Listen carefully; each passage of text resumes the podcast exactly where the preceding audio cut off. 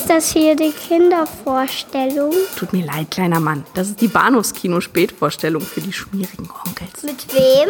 Mit Patrick Lohmeier und Daniel Gramsch.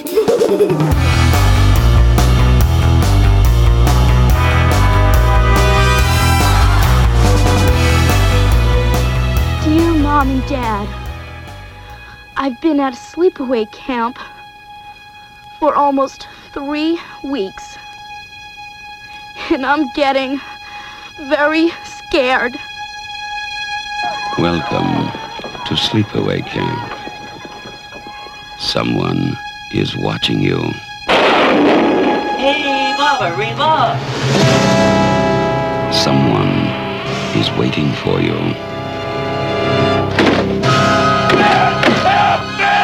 Someone wants to scare you to death. Hallo und herzlich willkommen zur Episode 375 des Bahnhofs Kino Podcast. Mein Name ist Patrick und bei mir ist der Daniel. Hallo. Eat shit and die, Ricky. Ja, schön mit dir zu sprechen. Heute sind wir wieder zurück im Kino, im äh, Bahnhofskino, vielleicht zu 50 Prozent möchte ich behaupten, und in einer sehr, sehr hochbudgetierten, sehr, sehr erfolgreichen Horrorfilmreihe, in einem Horrorfilm-Franchise, was jetzt auch demnächst neu aufgelegt wird, glaube ich, nächstes Jahr? Anfang nächsten Ja, Jahres? ja so, hör, so, so hörte ich. Und äh, dazu natürlich noch gesagt, für alle Leute, denen wir sonst halt einfach immer zu, zu politisch und irgendwie zu woke sind, ähm, eine gute Nachricht. Heute reden wir über Transrepresentation. Ja, in einem Umfang, in dem es uns, uns möglich ist, ja. ja, das ja. ist wahr. Oder, ja. oder der Film überhaupt zu, zur Verfügung steht, richtig, ja. Mhm. W- Womit natürlich, okay, lass uns so vage bleiben, wie es jetzt irgendwie geht. Wir, wir, wir spoilern und Daniel hat schon einen äh, eindeutigen Hinweis darauf gegeben, was da spoilerbar ist an einem der beiden Filme, über die wir heute Abend sprechen. Aber vielleicht meinte er damit auch Scream 3, ne? Natürlich, genau, der. Ja. Also äh, ehrlicherweise, beide Filme sind jetzt doch relativ alt schon und ich finde nicht, dass da, wie soll ich sagen, man uns böse sein muss, wenn wir spoilern, aber ich glaube, über die Filme zu reden, ohne zu spoilern, ist fast nicht möglich. Wir sprechen über Sleepaway Camp. Das ist wahrscheinlich der geläufigere Titel auch im deutschsprachigen Raum, wobei er hat eben auch einen deutschen Titel und der heißt Blutiger Sommer, das Camp des Grauens, auch relativ eindeutig an eben Freitag der 13. und Co. angelegt, äh, will heißen. Eben nicht Camp Crystal Lake, sondern eben das Sleepaway Camp, referenziert im Titel. Und zum zweiten sprechen wir über Scream 3 und äh, setzen damit unsere, eine unserer langgezogensten Filmreihen überhaupt fort. Ich glaube, die einzige Reihe, die damit nur noch konkurrieren kann hier innerhalb des Bahnhofskinos, ist wahrscheinlich die äh, George A. Romero Zombie-Reihe. Ja, irgendwie schon, ne? Ja, ne. Wobei, ich meine, wir geben, wir geben uns ja auch sehr viel Mühe, sehr viel Zeit zu lassen bei den Lethal Weapon Sachen und Stimmt, ja. ja. Zählt das schon als Reihe? Von denen haben wir erst zwei Teile. Und ich weiß Eben. nicht, ob wir mit der dritten reden. Ich weiß es eben auch nicht. Predator ist natürlich auch noch so ein Thema. Wir haben ja so ein paar, äh, sagen wir mal, Fortsetzungsgeschichten, Mhm. die wir mal wieder rausholen. Irgendwie, ach, eigentlich könnte man mal über Schulmädchenreport 7 reden oder so. Ja. Aber sagen wir, es sind halt alles keine Dinge, die wir halt gesagt, wo wir gesagt haben, okay, wir gehen sie alle durch, von vorne bis hinten, so wie bei Alien. Mhm. Oder äh, Nightmare on Elm Street oder äh, die Bond-Reihe oder sonst irgendwas. Ja, die Bond-Reihe, wer erinnert sich nicht? Ich hätte schon wieder Bock, ehrlich gesagt. also, Habe ich ja kürzlich erstmal äh, nochmal gesagt. Ich, ich bin mir auch ziemlich sicher, dass wir das Gespräch von Scream 3 beschlossen haben mit, na, ich glaube nicht, dass wir über den dritten reden müssen. Stimmt. So oder so ähnlich. Ja, ja, Jetzt ja. tun wir es doch. Ja, ich bin mir relativ sicher, dass wir das, dass wir das irgendwie so angemerkt haben. Mhm. Ich meine, ich habe mich auch ehrlicherweise beim Gucken wieder daran erinnert, warum, aber Okay, okay, okay.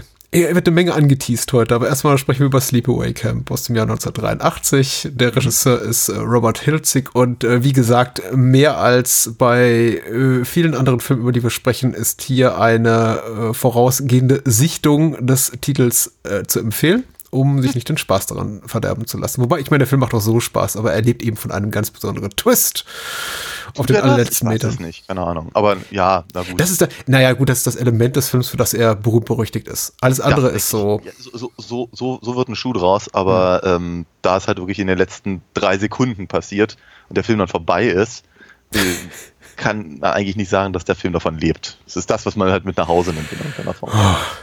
Du bist doch so ein bisschen partypupig heute unterwegs, oder? Ich bin, ja, ich bin total partypupig. Es tut mir so furchtbar leid, weil wir ja so ein, so ein, so ein, so ein kleines Mini-Jubiläumchen haben, ja. Stimmt, ja. Ähm, das, es, es, es, tut mir auch ganz schrecklich leid, weil ich hatte, ich hatte ja durchaus Spaß, muss ich ganz ehrlich sagen. Also äh, Sleepaway Camp ist ein, also wirklich rein, rein als, als äh, Slasher im Jason-Fahrwasser ähm, quasi zu sehen, ist es ein echt drolliger Film. Ja. Ich mochte den tatsächlich sehr gerne. Also, sagen wir mal so, ich wusste, ich kannte den, den, äh, den Twist, wenn man davon reden möchte, äh, kannte ich schon. Ich hatte halt verschiedene Ausschnitte daraus gesehen. Ich habe ihn nie vollständig und ganz gesehen. Äh, ich kannte, kannte ein paar von den, ähm, sagen wir mal, äh, beeindruckenderen Todesszenen. Äh, ich kannte den Twist und ich kannte ein paar von den einprägsamen anderen äh, Momenten. Mhm aber wie gesagt, nicht im, nicht im, im Ganzen und Vollständigen. Und ich fand das tatsächlich ganz spannend, weil ich ihm rangegangen bin mit als, naja, das ist doch, das ist doch Crystal Lake ja. aus der hinterletzten Schublade. Ja. Und dann dachte ich so bei mir, ja, aber eigentlich, eigentlich beschäftigt er sich sehr viel mehr mit dem, mit dem, mit, mit so einem klassischen Sommercamp Szenario. Ja. Keine Ahnung. Ich, ich, ich hatte eher so das Gefühl, das ist so mehr, mehr so, so ein Pendant zu den ganzen, zu den ganzen äh, äh Charlie Brown Peanuts Geschichten. was die halt immer alles so treiben, ne? wie die Spielchen und dann das über, Übernachten im, im, im, mhm. im Wald und äh, äh, äh, Wasserbomben schlachten und diese ganzen Sachen und irgendwie irgendeiner ist eklig zu der anderen und äh, ich hatte das Gefühl, dass das halt viel, viel, viel, viel mehr im Vordergrund steht, als eben dann der, der, die, die, die Slasher-Aspekte zwischendurch. Ja, ich, ich gehe da so mit auf halbem Wege. Äh, ich glaube, bei mir hat das noch ein bisschen andere Gefühlslage ausgelöst, aber darüber können wir sicher gleich sprechen. Ich, ich bin auch nicht der Meinung, dass er als Horrorfilm oder Slasherfilm so wahnsinnig gut funktioniert. Ich meine, er bedient eben alle Eckpfeiler dieses Subgenres, aber er ist jetzt mitnichten besonders blutig, noch ist er wahnsinnig spannend, noch sind eben die Charaktere wahnsinnig unterhaltsam oder irgendwie neu. Es ist doch alles relativ ausgelutscht und äh, er, er, profitiert eben von anderen Aspekten. Dazu sicher gleich mehr. Äh, ist ein besonderes Vergnügen. Ich, ich war jetzt auf jeden Fall, bin sehr gespannt darauf, wie du darauf reagierst. Und ja. äh, es klingt ja schon mal tendenziös positiv. Ja, doch, ich hatte, ich hatte, ich hatte, ich hatte Spaß dabei. Ich fand ihn, ich fand ihn drollig drollig. drollig ist. Und das ist so das Wort, was mir dazu einfällt. Es ist, ähm, ich fand ihn nicht langweilig. Ich fand ihn, fand ihn auch jetzt nicht übermäßig spannend, aber mhm. ich fand ihn doch, ich habe mich gut unterhalten gefühlt über die meiste Zeit des Films. Ja.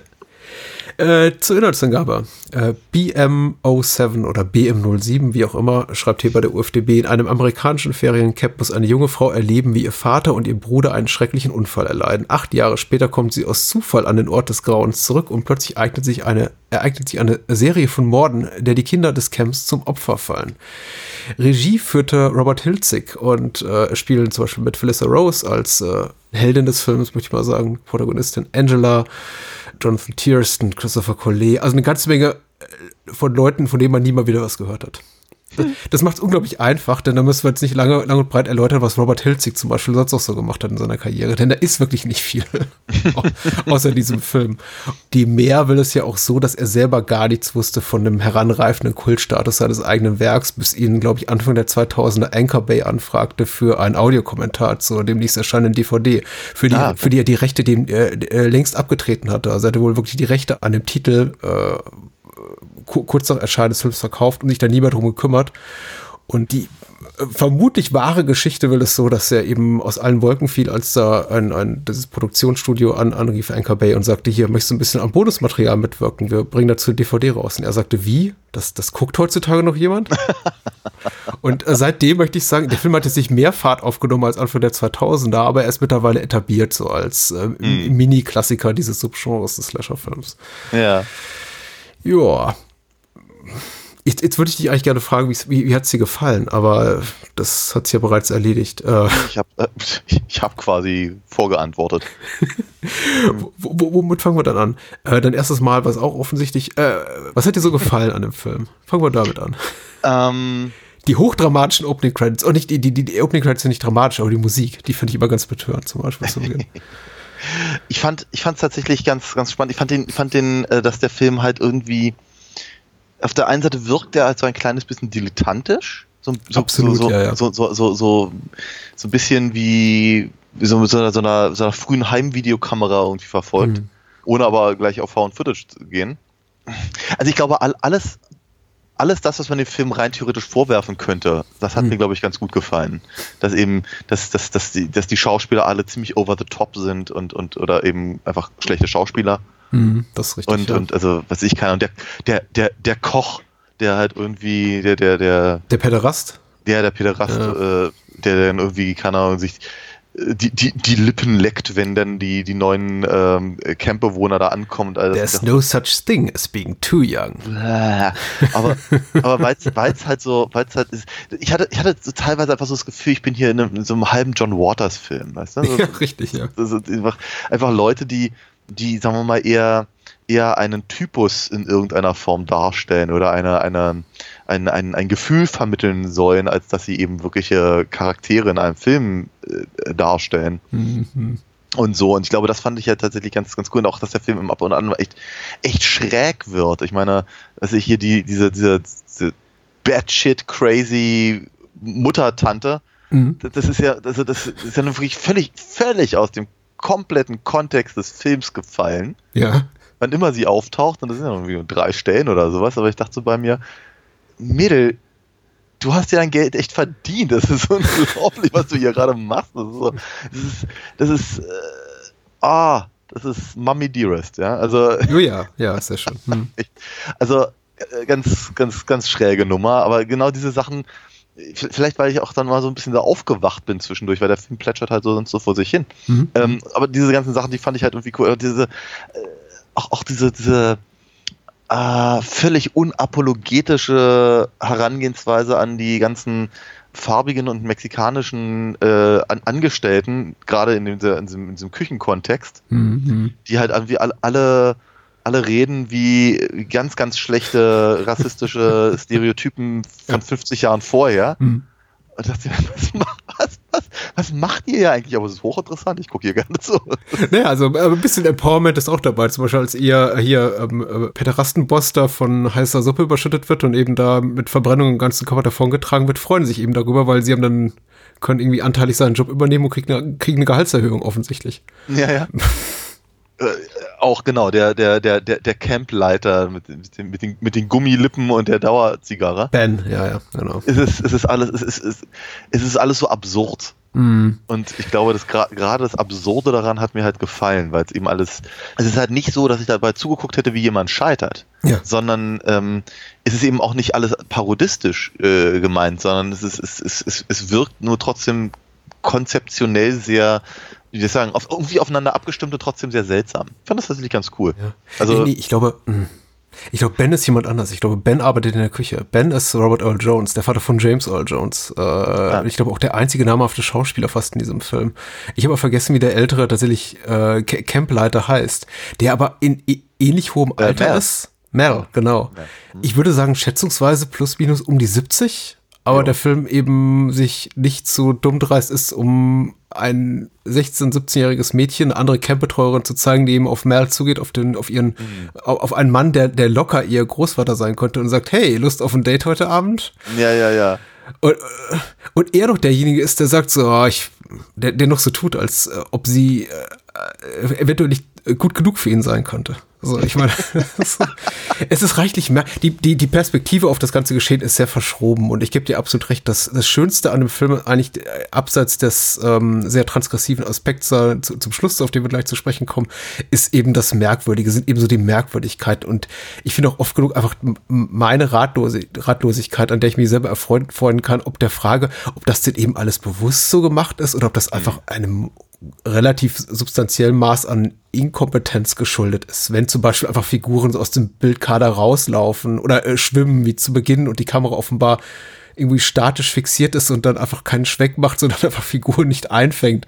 Oder äh, eine völlig unmotivierte Ablende mitten in einer Szene kommt, um dann wieder aufzublenden, als hätten wir gerade eine Werbeunterbrechung gehabt Ja, ja, ja. die Musik zu Beginn von Edward Belew, die, die, die kompetent ist, aber komplett übersteuert während der Opening Credits. Also wirklich ein, ein kleinerer Deng aus Pauken und Trompeten sondergleichen, was eben eine dramatische Wucht mit sich bringt, die vollkommen unangemessen ist dem, was wir bis dato gesehen haben. Und ich weiß, dass der, der Regisseur, Autor Robert Hilzig damit sagen will, nämlich, äh, guck mal hier, da, äh, das, das verlassene Camp, da hat sich Schreckliches zugetragen, aber Ja, ja. es ist eben tonal auch, auch da ein, eindeutig daneben.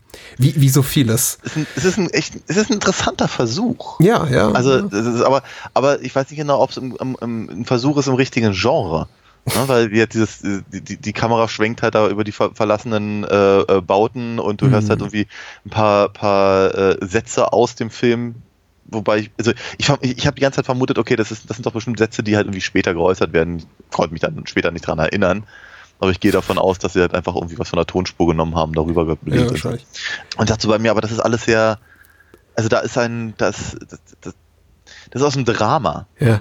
Das ist nicht aus dem Horrorfilm, nicht, in, nicht im eigentlichen Sinne. Mhm. Deswegen, ich glaube, deswegen kam ich vorhin auch mit Charlie Brown an.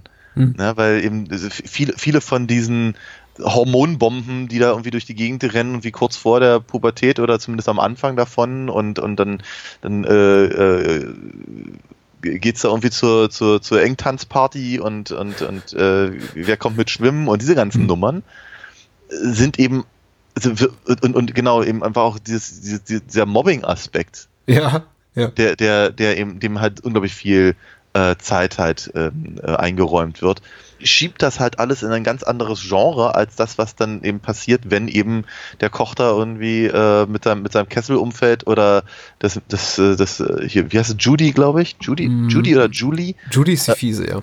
genau äh, quasi- mit mit, mit also tot per Lockenwickler irgendwie ähm, äh, aus dem Film entfernt wird Ja. ähm, und so, das sind dann einfach so Sachen, die dann irgendwie da, da so rein, reinkommen und, und, und äh, also eigentlich anachronistischer wirken als ähm, ja, Jungs, die eben nicht wissen, wie sie mit den Mädchen reden sollen Mhm. oder so. Mhm. Ich habe mich ganz, ganz kurz habe ich mich gefragt, ob das vielleicht daran liegt, dass, äh, dass einfach nicht genug Geld da war, um eben so eine elaborierten äh, Mordszenen da irgendwie reinzubringen. Mhm. Und dass sie gesagt haben, okay, dann wir haben halt hier irgendwie fünf, fünf Szenen und die müssen wir irgendwie machen, aber dann, was machen wir mit den restlichen 80 Minuten? Mhm. Äh, na gut, dann machen wir halt so ein Drama draus.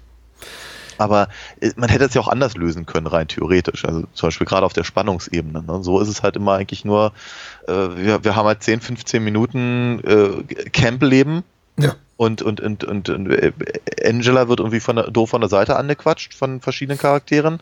Ähm, und dann kommt irgendwie Paul und, und, und, und rettet die Nummer, bis er es irgendwie dann selber versaut und äh, irgend, irgendeiner be- benimmt sich halt vo- voll daneben und wird dann umgebracht. Ja. Rinse and repeat. Das haben wir dann etwa so fünf, sechs Mal hintereinander und dann äh, ist der Film auch irgendwann vorbei. Mhm. Ähm, aber wie der, der, der, der, der wichtige Teil ist ja im Prinzip die gesamte, also gar nicht mal der, gar nicht mal der, der Aufbau, warum eben irgendeiner ins Gras beißen muss in diesem Film, sondern eben alles drumherum. Mhm. Und deswegen sage ich halt irgendwie, also äh, der Film möchte schon gern ein Horrorfilm sein, er möchte gern ein Slasher sein, der sagt halt der sehr, sehr, sehr, sehr deutlich. Ähm, also wenn, wenn, wenn du, wenn du ähm, äh, Freitag der 13. gesehen hast, dann wirst du das hier mögen. Ja, weitgehend. Sleepaway Camp braucht schon relativ lange, um in Fahrt zu kommen. Du, du sagtest ja auch selber, die, die Mordszenen sind relativ rar und wenn sie dann kommen, sind sie nicht besonders explizit oder Make-up-technisch besonders ausgefeilt. Ich glaube, 1983 waren wir wahrscheinlich schon bei Freitag der 13. Teil 3 oder 4. Und ich glaube, da war das Publikum auch mittlerweile, also dieses, diese Subgenre des Horrorfilms war in, in, in voller Fahrt und ich glaube, mittlerweile waren es auch Zuschauer, Zuschauerinnen gewohnt, da mindestens 10 bis 15 Tote zu sehen. Und damit lässt sich eben Sleepaway Camp Zeit. Ich glaube, bis zum Ende kommt der, kommen, kommen sie vielleicht auf fünf oder sechs Tote und deren Ableben sieht man in aller Regel auch nicht, sondern dann eher nur so als Schattenspiel oder angedeutet, eine Tür wackelt und dann rennt eben jemand raus und man sieht ein paar Füße durch die Gegend stolpern und dann Ja. Close-up auf irgendein von, von Bienen zerstochenes Gesicht oder von äh, heißer Ja. Suppe äh, verbranntes Gesicht und das Make-up das sieht immer, ja, es sieht okay aus. Sagen. Nee, sie, sie, sie sieht gut aus, aber es ist eben nicht besonders explizit in, in einem Maße, was man, glaube ich, so innerhalb dieses Subgenres erwartet.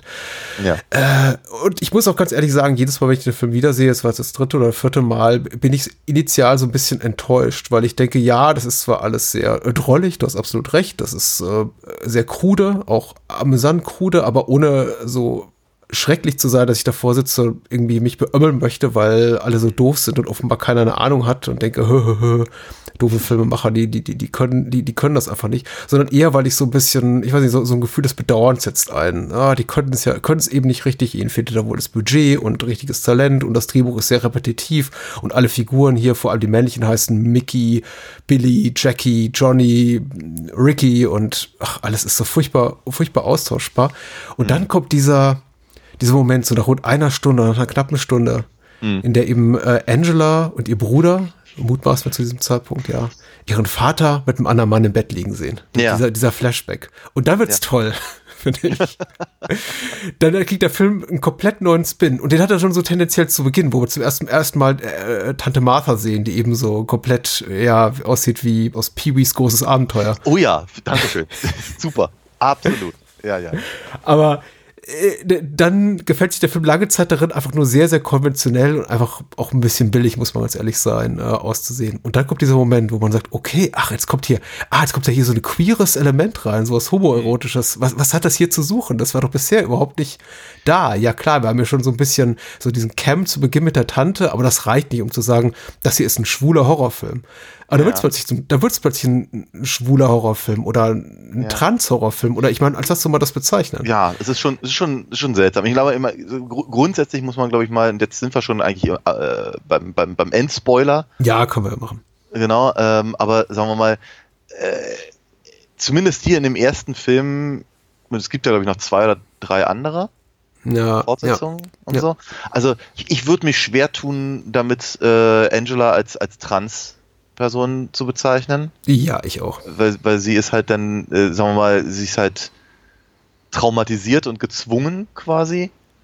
Der Film ist einfach nicht, ähm, mh, mm, nicht interessiert genug daran, um das in irgendeiner Form zu, äh, äh, zu, zu, zu bearbeiten oder, oder äh, na, vielleicht später nochmal dazu mehr. Aber wir, Wollen wir vielleicht mal kurz einschieben für die Menschen, die ja. zuhören, den Film nicht ja. gesehen haben, dass sich eben ja, Angela, die gemutmaßte äh, Tochter eben des Mordopfers, das wird zu Beginn, also nicht Mordopfers, des Unfallopfers, das wir zu Beginn sehen und die eben in dieses Camp geschickt wird, sich dann eben als ihr eigener Bruder enttarnt in einer allerletzten Einstellung, in der wir sie eben sehen, wie sie da steht, ohne Höschen, aber eben mit dem Penis und der Film sich ja schon sehr leitmotivisch damit auseinandersetzt, dass sie sich eben schwer damit tut, äh, Nähe zuzulassen von anderen Jungs und die wollen eben alle an sie ran, weil ja. Trotz ihrer Schüchternheit ist sie eben sehr interessant für einige Jungs in diesem Camp.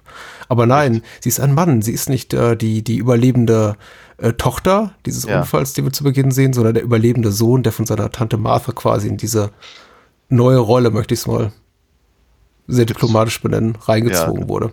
Richtig, genau. Ich meine, der Film macht halt schon so ein kleines bisschen durch, er, er, nochmal, er geht überhaupt nicht drauf ein. Ne? Das ist immer hm. die letzte Einstellung, Pillermann-Einstellung, ähm, ist, ist eben auch das, womit uns der Film hat äh, entlässt und deswegen geht er halt weiter überhaupt nicht darauf ein, äh, was das eigentlich alles zu bedeuten hat. Aber alleine deswegen, weil er es nicht tut, macht er schon, sagen wir mal, sich offen für eine Interpretation, die bedeutet, guck mal, Angel, Angela hat, äh, ist, ist offenkundig Gaga, weil ihre Tante Gaga war und äh, weil, weil, weil sie eben nochmal, ich, ich tue mich schwer damit, sie trans, als trans zu bezeichnen, aber, ja, äh, ja. aber eben, äh, weil, weil, sie als Frau lebt, sagen wir mal so, ähm, ähm, ist, ist sie eben so gaga, dass sie Leute umbringt. Mhm. Das ist ja eine Interpretation, die halt, sagen wir mal, sehr auf der Hand liegt, äh, wenn der, weil der Film einfach an der Stelle einfach endet. Ich meine, glücklicherweise wird uns halt so ein, so ein, so ein Psychologengesöze aus Psycho ähm, erspart. Ich bin dir sehr dankbar, dass du das Wort äh, glücklicherweise zugefügt hast, weil ich glaube, der Film hätte sich unglaublich in die Scheiße geritten, wenn die weitergemacht hätten. Ja, ja. Total. Und, ähm, und wir, so, so weiter habe ich mir zumindest angelesen, weil auch zwei und drei habe ich nicht gesehen, aber ähm, äh, soweit ich weiß, äh, gehen sie dann eigentlich gar nicht mehr großartig auf, auf den ähm, Pipan-Status von Angela ein, sondern nee, tun ja sie nicht. Das sind, dann, die sind auch weitgehend, die sind auch sehr komödiantisch, also das sind eigentlich eher Horror, ah. Horrorkomödien. Ähm, also äh, dann geht es halt eher darum, dass sie halt Leute umbringt, weil sie eben, sagen wir mal, gegen die Regeln verstoßen. Mhm. Und das ist natürlich, also dieser, dieser Ansatz, der, der ist natürlich in dem ersten Film auch schon drin, weil nämlich es werden ja nur Leute umgebracht, die sich daneben benehmen, wie es ja gerne mal so ist, ne? Äh, in, in, in, in Slasher-Filmen. Ne? Du, entweder äh, du, du, du, du begehst eine Straftat oder willst eine Straftat begehen oder du bist Mhm. böse oder, oder fies anderen Leuten gegenüber oder sonst irgendwas und dann wirst du vom, vom Mörder bestraft. Äh, und hier haben wir es eben auch, ne? Der, der, der, äh, der Pederast äh, äh, kriegt die Suppe über den Kopf, der, ähm, der andere Junge da wird, wird äh, beim, beim, beim, beim Nacktbaden Genau, ja, ja, genau. Genau, und äh, hier Judy wird, wird, wird eben, was auch immer sie da macht mit dem, mit der, mit dem Lockenwickler. Das habe ich mich auch gefragt. Also nicht, ist ja nicht so, dass sich nicht, der, der Film einem nicht lang genug Zeit gibt, um darüber nachzudenken, denn dieses Schattenspiel dauert ja ewig. Also gefühlt ist das so eine Ja. Minute. ja, ich dachte ein bisschen noch an Austin Powers zwischenzeitlich. Ähm, Genau, und das andere, andere Mädchen da äh, im, äh, wird in der Dusche aufgeschlitzt und sowas. Und, ähm, also wir sind halt immer, immer die, die, die irgendwie was, irgendwas tun, was äh, entweder Angela direkt verletzt oder in Gefahr bringt, Hm. oder eben wenn andere Leute, also vor allem halt ihr, ihr, ihr, ihr Cousin Ricky, Hm, hm. praktisch in irgendeiner Form in, in Schwierigkeiten gebracht wird oder sowas, dann, dann muss jemand dran glauben. Das heißt, es ist praktisch dieser, dieser, dieser ausgleichende Gerechtigkeitsanspruch, den sie als Mörderin da hat, äh, ist ja hier auch durchaus angelegt. Ja, ja. So, der steht aber natürlich in keinem Zusammenhang mit, mit dem, ähm, mit dem, äh, mit dem äh, finalen Twist. Hm. Und äh, dadurch, dass halt eben hier Ricky halt ständig zu ihrer Rettung eilt, äh, lässt sich der Film ja auch, lässt der Film ja auch relativ, relativ lange offen, halt, ob, ob Ricky nicht eben auch der Mörder ist, so wie es ja eben auch der, der Campleiter Ach so, irgendwann ja. glaubt. Ne? Auch sehr, sehr professionell damit umgeht. Ja, auf sehr überzeugende Art. Ja, und er versucht aber auf, auf sehr überzeugende Art und Weise äh, beizubringen, dass das eben so ist, weil wir, glaube ich, mehrere Momente mit ihm, wo er in absoluter Abgeschiedenheit dasteht und so, "Hä, es, es, es muss Ricky gewesen sein, es muss Ricky, diese, diese Sau, es muss Ricky gewesen sein. Und ich dachte mir, okay, das ist, also, wenn du es jetzt nicht irgendwie noch acht oder zehnmal sagen würdest, ich wäre da nie drauf gekommen, aber äh, vielleicht hat man, glaube ich, auch dem älteren Herrn äh, Schauspieler, ich, ich kenne den nicht, Mike Callan heißt der Schauspieler, da mehr Au- Autorität oder Glaubwürdigkeit zugeschrieben seitens des Regisseurs, als da wirklich war, weil ich gucke mir ihn an und denke mir, er ist komplett geisteskrank, aber Ja, ja, sie, äh, genau genommen sieht er irgendwie aus wie, weiß nicht, so ein, entweder irgendwie so eine Art, keine Ahnung, so, so ein alterner wurde Will-Star, der irgendwie auf seine alten Tage ein Camp er aufmacht. sieht aus, vielleicht ist er das sogar, wie der Obdachlose zu Ja, Ende von. UHF. Ja, ja, auch das war sofort meine, meine, ähm, ähm, meine Assoziation. Genau der. Ich glaube, ich glaube durch die Gummilippen. Ja. Ja. Aber, aber ich glaube, er ist es nicht. Ja, ich, ich, ich, ich, glaube auch nicht. Ich, ich frage mich gerade, wie jetzt du das so beschreibst, was du, womit du natürlich mit allem recht hast, was ähm, Angela gegen Mac hat, die eben den alten Coach oder alten Campleiter anbaggert. Was macht die noch mal gleich? Die wird, glaube ich, unter der Dusche umgebracht. Aber warum? Ja, genau. mal? Ich glaube, Mac hat mit ihr nichts zu tun. Ne, aha, aber sie ist halt eine von den Campleiterinnen ja. und äh, ähm, ähm, äh, wie soll ich sagen, missachtet ihre Aufsichtspflicht, um mit dem Camp ähm, Ja, richtig. Leiter halt dann da. Genau, äh, und Miss Missachtung der Aufsichtspflicht war ja auch der, der Grund, warum ihr Vater und sein Liebhaber sterben mussten zu Beginn. Und sie werden sich eben gegen dieses ganze hedonistische, selbstverliebte Pack. In gewisser Weise, in gewisser Weise schon. Also man kann das halt irgendwie. Also, aber interessant ist, dass irgendwie äh, all die Leute, die halt irgendwie Mozart äh, äh, quälen, Mhm. äh, eben da gar nicht beachtet werden. Die kriegen halt keinen keinen Schutz vor dem Bug von vom Mörder. Ja, grundsätzlich ist der Film, also äh, der Twist schön und gut. Schön, weiß nicht, gut, ja, weil er bleibt auf jeden Fall in Erinnerung und ich glaube, für diese Art von Ultra-Low-Budget-Produktion ist eben wichtig, so quasi ein Aufhängerchen zu haben, an das sich Leute erinnern, sonst gehen die eben aus dem Kino und sagen, na, na. und für, ich meine, für so einen Film wie Sleepaway Camp, der wahrscheinlich 100.000 Dollar gekostet hat und eben überwiegend von Laiendarstellern bevölkert ist, ist es Gold wert, wenn natürlich Leute rausgehen und sagen, oh, wow, oh, das, das muss ich immer meinen Freunden erzählen, die werden das nicht glauben.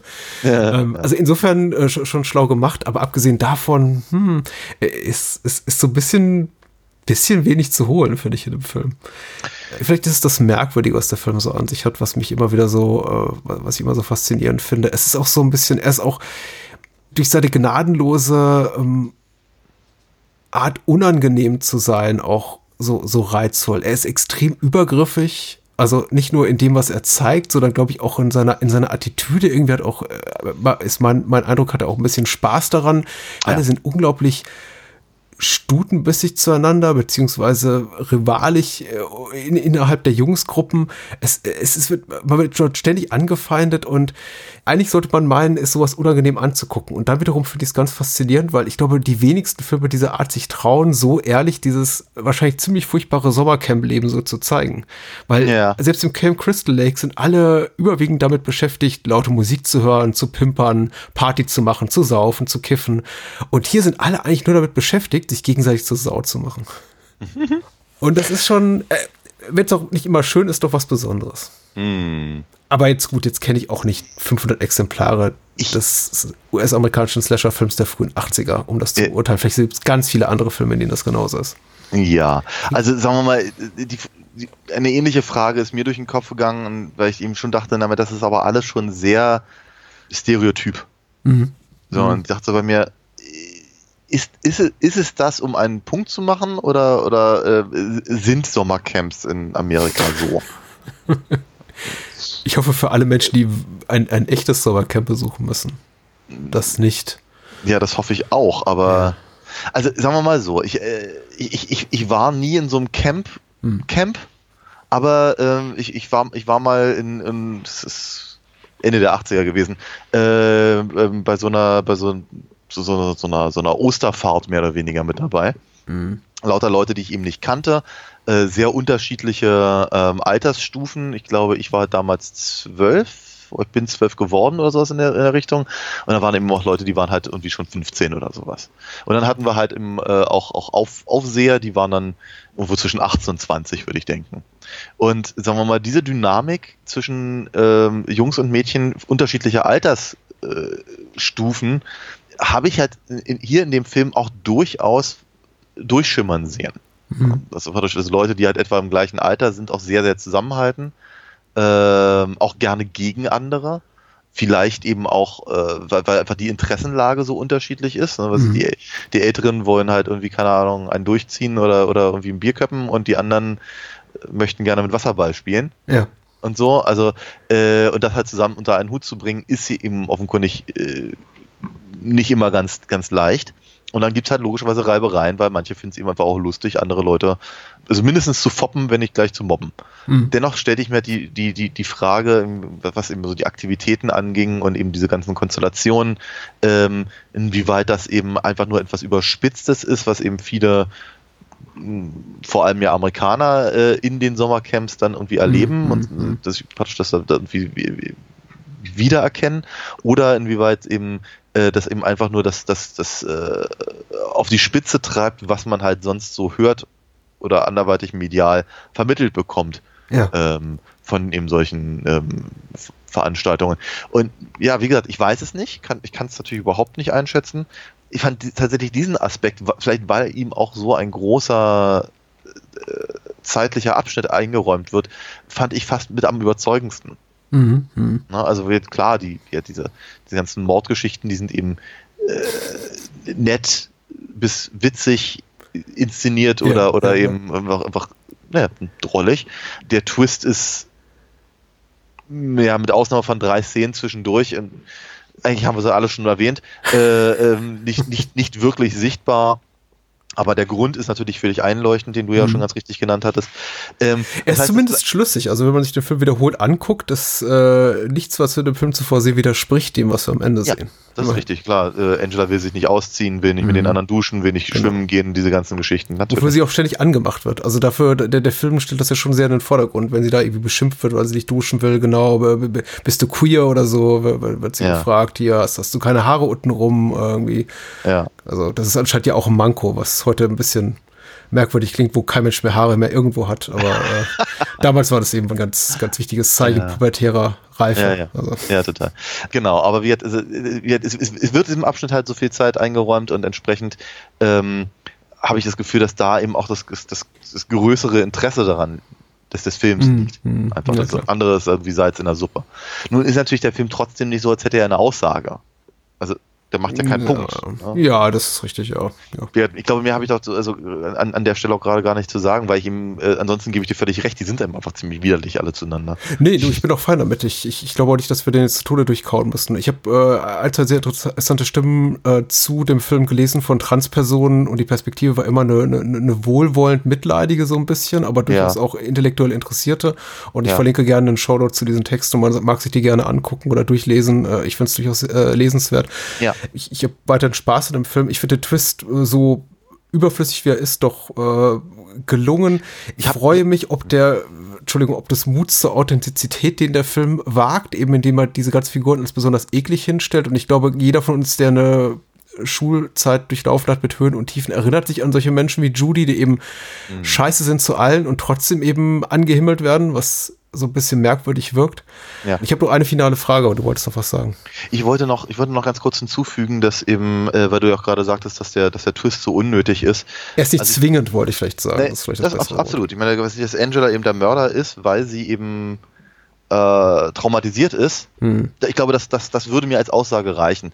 Das andere, das äh, ist halt, ist halt schon schwierig, weil ähm, ja, das, was ich ganz am Anfang sagte, die Repräsentation ist halt äh, wieder in diesem, in diesem komischen klassischen Gay Panic, Ähm, Trans Panic. ja, naja, im Prinzip dieses, dieses, dieses, dieses, dieses, dieses, dieses ja, und dieses Norman Nicht, dass die Bates- beiden Sachen äh, austauschbar sind, um Gottes Willen. Nein, nicht, natürlich dass jetzt nicht, aber- Briefe kommen. Richtig, aber, aber dennoch ist es halt dieses Norman Bates-Ding, das Buffalo Bill-Ding. Ja, natürlich, Und klar. das ist halt irgendwie Transmenschen eben äh, als, als geisteskranke, verrückte und eben auch potenziell gefährliche äh, Personen halt dargestellt werden, wobei halt im, im, im echten Leben sie halt eher die sind, die eben äh, Gefahr laufen, also körper, körperlich, aber eben auch geistig äh, äh, angegriffen zu werden. Ja, absolut richtig. Ähm, das finde ich halt, das, das, das finde ich halt ein bisschen schwierig. Äh, von dem Film Anfang der 80er kann ich das eben vermutlich so nicht erwarten. Ähm, aber es zeigt natürlich auch die, wie sagen, die Einstellung eines, eines, äh, eines angenommenen Publikums zu der Sache Hm, hm. und so. Und also das sind, das sind halt schon Sachen, wie halt nochmal, der Film macht die, macht, macht diese Punkte ja überhaupt nicht. Er macht, Ja, die, genau. er macht sie jetzt über, über, über seine gesamten 90 Minuten lang nicht, aber sie, da, dadurch, dass er eben diesen Twist am Ende reinbringt, sind, sind sie da. Ja, sie sind da. Dennoch ist natürlich Hilzig äh, wahrscheinlich, ich möchte sagen, noch weniger äh, investiert in die sexuelle Identität seiner Protagonistin als sowas wie Ja. Psycho. Äh, nämlich gar nicht. Richtig. Sondern einfach also ich nur habe im Sinne von, das wäre doch mal ein Schockerende. ich hab, ich hab auch, ich hab auch durchaus wohlwollende Stimmen halt dazu, dazu gehört, aber es liegt aber, glaube ich, vor allem daran, dass eben wie halt der Film selber sich damit halt so wenig auseinandersetzt und dann eben nur es am Ende präsentiert. Ja. Ähm, dann ist es aber auch, glaube ich, natürlich ein ganz, ganz wichtiger Punkt, dass, äh, dass eben äh, Angela eben nicht freiwillig ähm, ja, ja, ja, als, als Frau ähm, wahrgenommen werden möchte, sondern eben dazu gezwungen wird, Hm. was eben, sagen wir mal, natürlich auch eine ganz andere Sache ist als bei, bei, äh, bei Transfrauen. Und ähm, dann ist es, glaube ich, aber auch so, dass zumindest mutmaßlich jetzt von, von meiner Seite aus Hm. ähm, Filme, die einfach prinzipiell gut sind, sagen wir mal, für solche, für solche Entscheidungen eher angegriffen werden können. Mhm. Und vielleicht auch sollten. Also ein Film wie Psycho, der so brillant ist, und ein Film wie, äh, wie Das Schweigen der Lämmer, der so brillant ist, Ja. dann eben eine, eine, eine, eine so, so äh, schlechte Repräsentation Mhm. reinzubringen, ist eben äh, etwas, worüber man sich aufregen kann. Zu Ja. Recht. Ja, also das ja. ist, ist wenn, wenn alles andere so, so, so, das kann man halt über Sleepaway Camp so nicht sagen. Der Film ist Mhm. einfach nicht so gut. Ja, ja, ja.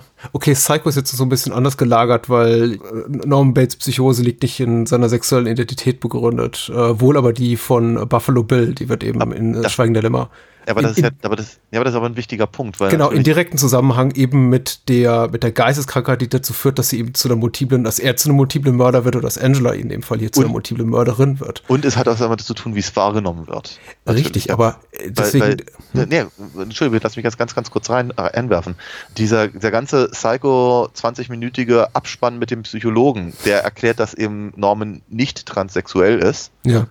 wie es damals ja auch genannt wurde, sondern eben äh, psychotisch sich für seine Mutter hält, Mhm, mhm. äh, ist doch eigentlich völliger, völlig wurscht, weil das Publikum geht raus und sagt, guck mal, der hat sich, hat sich Frauenkleidung angezogen. Mhm. So. Und bei Buffalo Bill ist es genau dasselbe.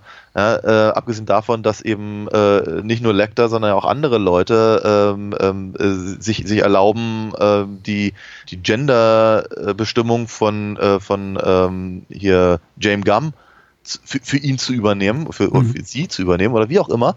Und dann eben zu sagen, irgendwie, äh, James Gum ist nicht äh, äh, äh, äh, äh, transsexuell, aber wäre es gerne Ja, ja. Ändert ja auch nichts daran, dass die Leute rausgehen und sagen, der ist, das, ne, das, das, das, das, das war der bösartige Transenkiller mit, mit dem, mit dem, mit dem, mit dem Kleid aus Haut. Mhm, mhm. Ne? Also, und das ist halt die Frage und das hat, das ist eben auch eine Frage von Repräsentation. Ja, ist richtig. Ich, ich möchte jetzt nicht zu weit zurückgreifen und jetzt irgendwie un, un- unser Gespräch von Anno dazu mal zu Schweigende Lämmer weiterführen. Ja, äh, in. Kombination mit, mit, mit Zipperface, was ja schön war, ehrlich gesagt. Aber Ja. war, war eine schöne Doppelfolge. Aber ich glaube, warum mir das mit äh, in Schweigende Lämmer dieser Aspekt nie so auf den Magen geschlagen ist, ist erstmal, ich bin kein Betroffener. Äh, das ist natürlich wichtig, aber keine Entschuldigung. Und zum anderen, weil ich die Rolle hier von Buffalo Bill oder Jamie Gump eigentlich eher so als, als perfunktorisch wahrgenommen habe und die wirklich interessanten Figuren in Schweigende Lämmer ganz woanders sind.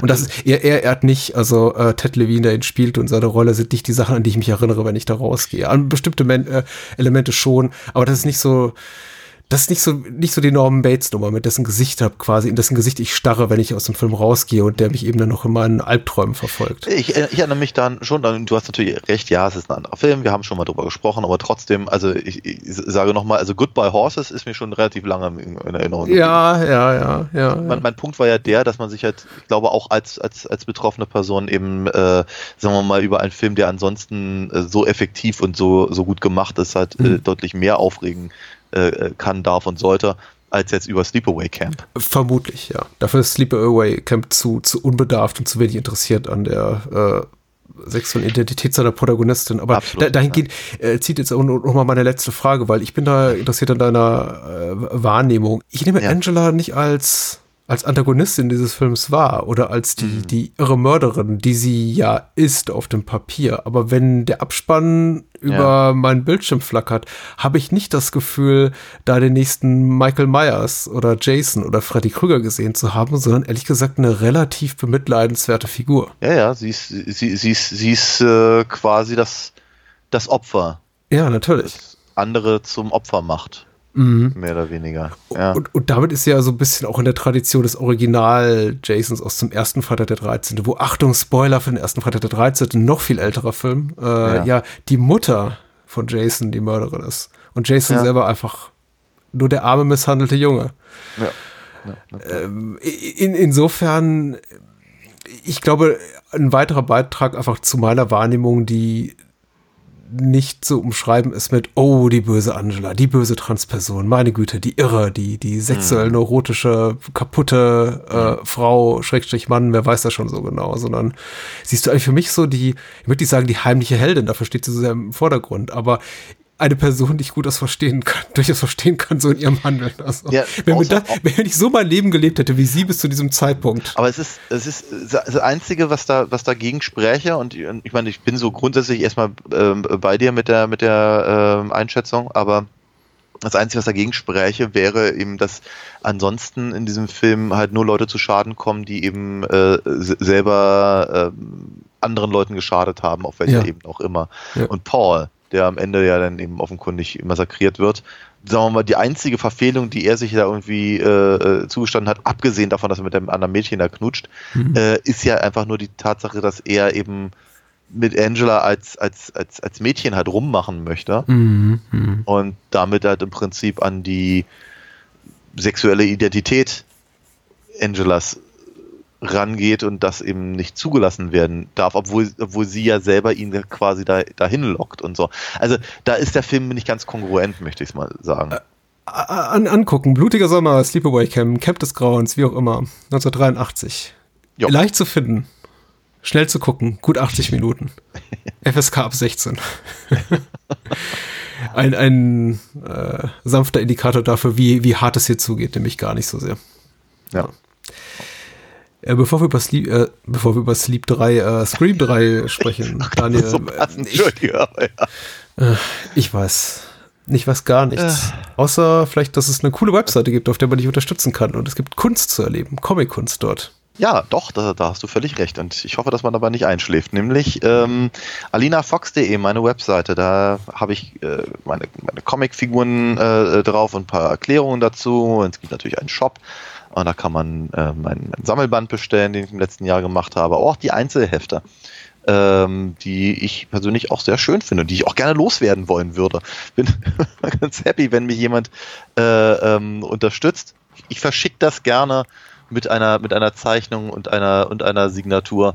Genau, so, so, so wie es, äh, wie es gerade in, in, in dieser Woche äh, Patrick getan hat. Oh, ich? Also ein anderer Patrick. Nein, du nicht. oh, Nein, du nicht. Du darfst nur mit unterschreiben. Aber es gibt doch einen zweiten Patrick. ja, es gibt da draußen. Mein so Sohn ist immer ganz entsetzt, wenn er äh, feststellt, dass es noch zwei andere Menschen mit seinem Namen gibt. Ach so. Ja, okay. Der heißt auch so. Das muss ein Fehler sein. Aber ich finde es gut, was Patrick gemacht hat. Ich auch. Ja.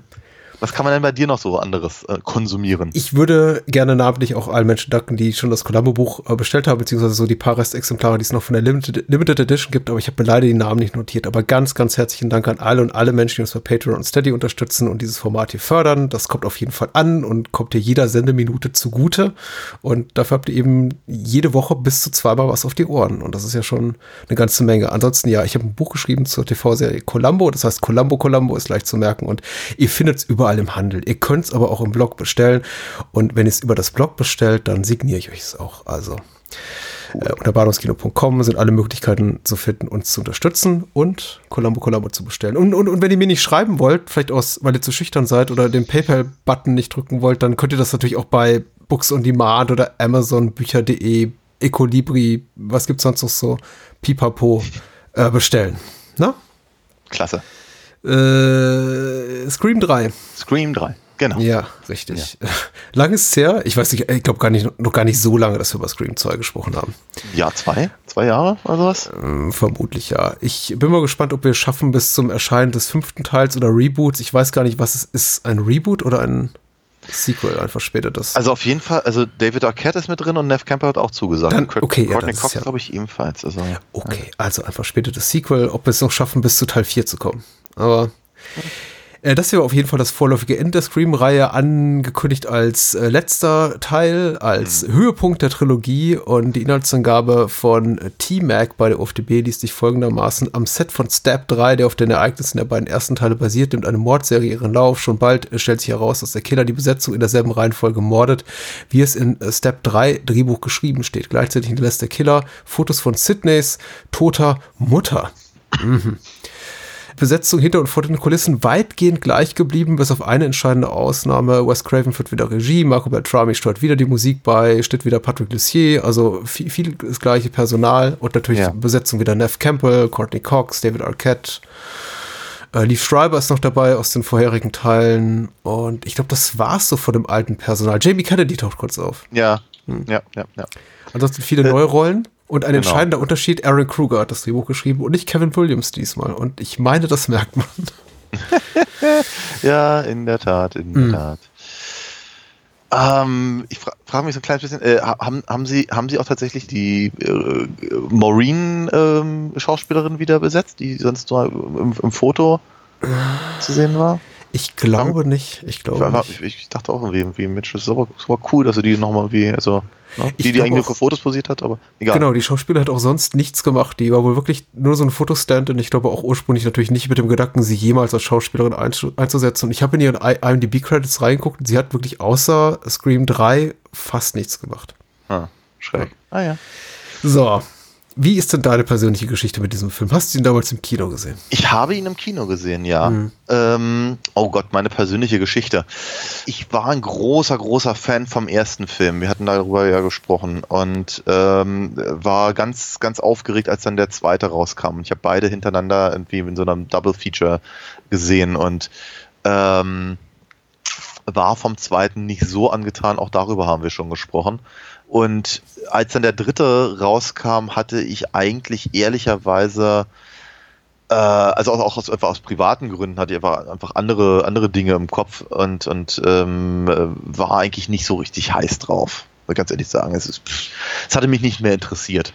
Ähm, Dann hörte ich allerdings, dass äh, äh, Jason, äh, äh, genau, äh, Muse und äh, Kevin Smith halt einen Gastauftritt drin haben und dachte mir, okay, Jane Silent Bob, mhm. das, das, äh, das, ach, ach komm, gehen, gehen wir ins Kino. So.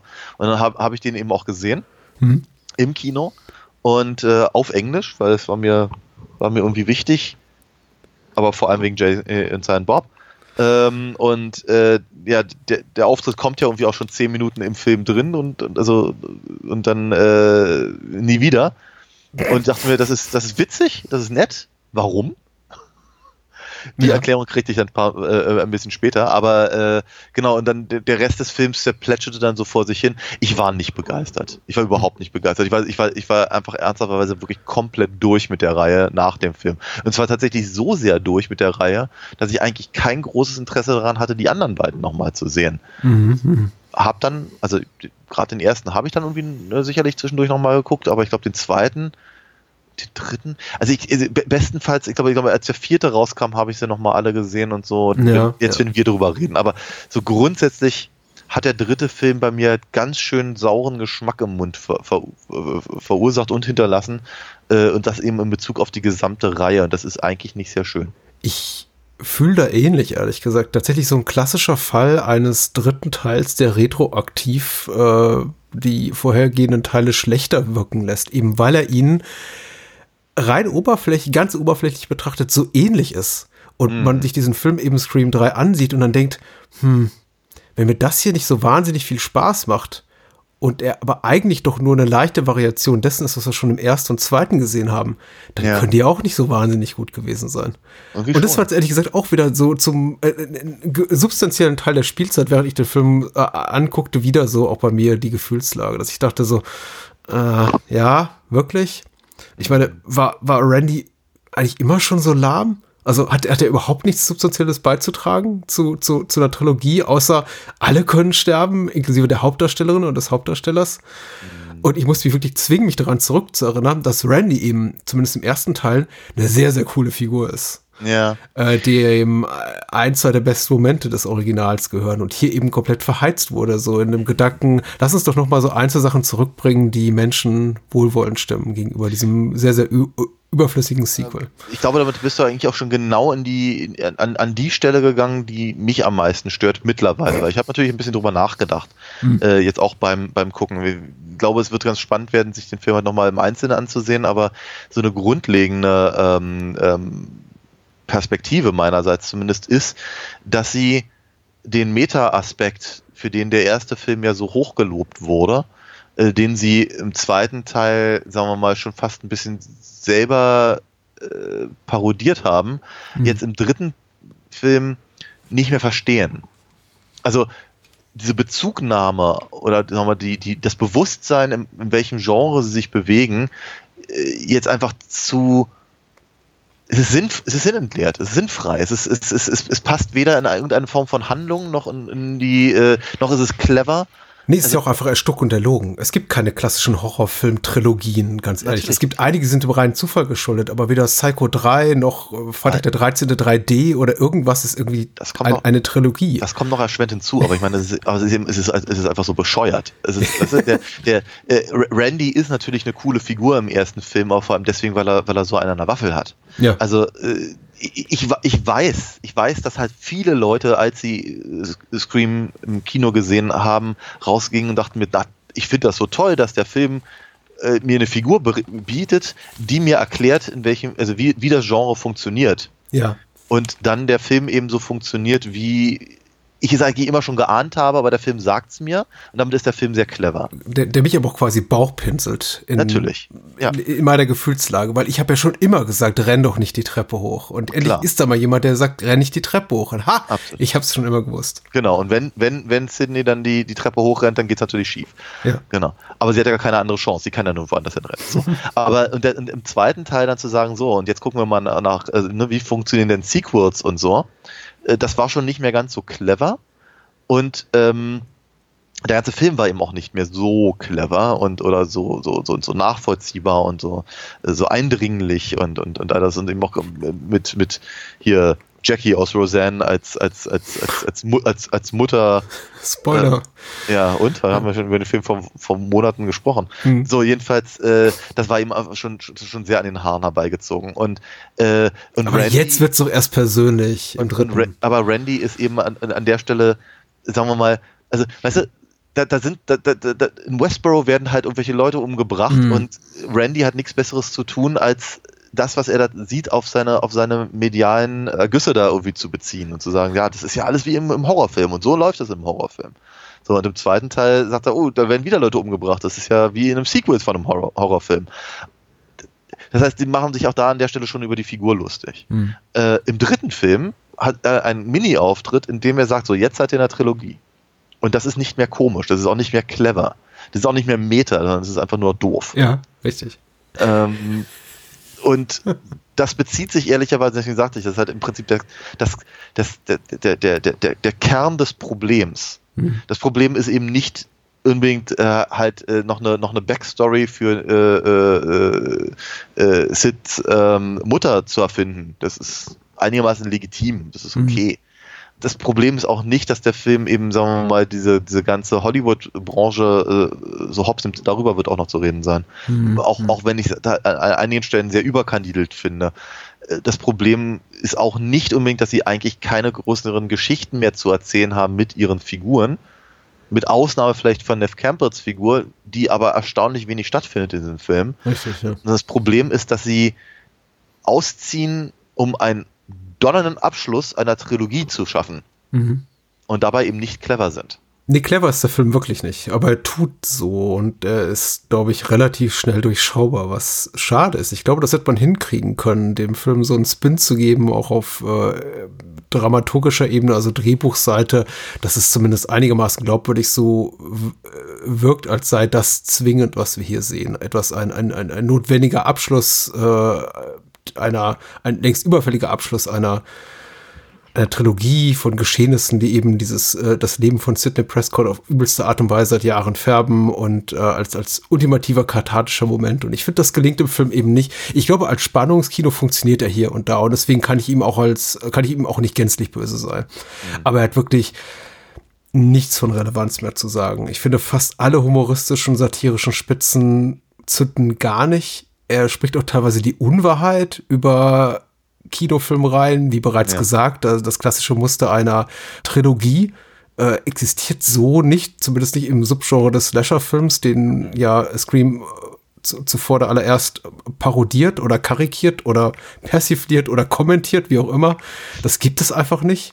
Also das aus dem Hut zu zaubern funktioniert nicht so. Zudem macht er da auch spätestens in der Szene eben mit Randy, äh, dessen Schwester wir hier kennenlernen, Heather Matarazzo spielt, die ganz, ganz, ganz süß, zeigt er uns auch nichts von dem, was Randy uns da verspricht. Nämlich, dass jetzt alles so, was, was sagtest du vorhin, Batshit Crazy, dass jetzt eben alles wirklich hier so die, die, die, die scheiße Ventilator trifft und alles äh, drüber geht und äh, das Blut spritzt und alle können sterben. Nichts davon passiert eben wirklich am Ende. Ja. Keiner unserer Protagonisten muss ins Gras beißen. Zu Beginn sehen wir eben äh, Lee Schreiber sterben, also Cotton Weary, den wir eben auch in den ersten beiden Teilen schon gesehen haben, so im Nebenbei. Äh, aber Ja, immerhin ja, ja, stirbt mal eine, eine Rolle vom Belang, muss man sagen. Das ist ja auch nicht schlecht, auch nicht verkehrt. Weil ja äh, Jada Pinkett und Drew Barrymore in Teilen 2 beziehungsweise 1 nichts äh, wirklich beizutragen hatten zur Handlung. Außer, ach, die sind jetzt auch tot. Und, und Lee Schreiber hatte wenigstens eine, ähm, eine nennenswerte Rolle in den Ja. ersten beiden Teilen. Ja. Aber äh, abgesehen davon erstaunlich unmutig, erstaunlich unblutig, erstaunlich konsequenzlos und deswegen auch für mich so enttäuschend. Ich habe dir schon vor der Aufnahme gesagt, jetzt beim Wiedersehen, ich bin so ein bisschen wohlwollender gestimmt, weil ich eben mittlerweile auch so die zwei der Momente mehr zu schätzen äh, gelernt habe, in denen eben Scream 3 durchaus effektives, solides Spannungskino ist. Aber a- als das, was er mal war, nämlich nicht nur treibender Slasher-Film, der zum Nebel Nägelkauen geeignet ist, sondern eben auch ein gewitzter Kommentar auf eben dieses Ja. Subgenre. Ja, das genau. ist ja eben im dritten überhaupt nicht mehr. Ja. Das ist ein Witz und kein guter. Ich glaube, sie dachten, sie sind konsequent. Mhm. Ne, und sagen wir mal so, dass das halt äh, Sid, Sydney äh, äh, sich halt, ähm, sagen wir mal so, von, von, von allem so, so fernhält, um eben nicht schon- wieder zur Zielscheibe zu werden. Das ist, das ist tatsächlich, glaube ich, noch die Sache, die ich halt am, am, am nachvollziehbarsten finde. Mhm. Nach dem Ende vom, vom, vom zweiten Film.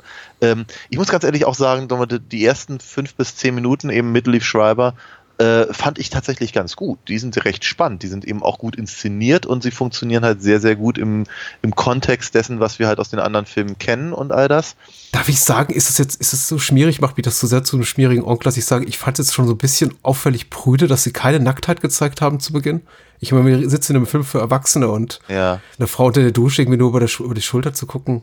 Meinetwegen zeigt er auch einen nackerten Mann, alle- alles okay, aber der Film, äh, die ganze Scream-Reihe ist erstaunlich prüde, was das Sexuelle betrifft. Ja, Hm. aber für, äh, ist ja auch für die MTV-Generation gemacht, Ja. glaube oh, ich. oh, die MTV-Generation.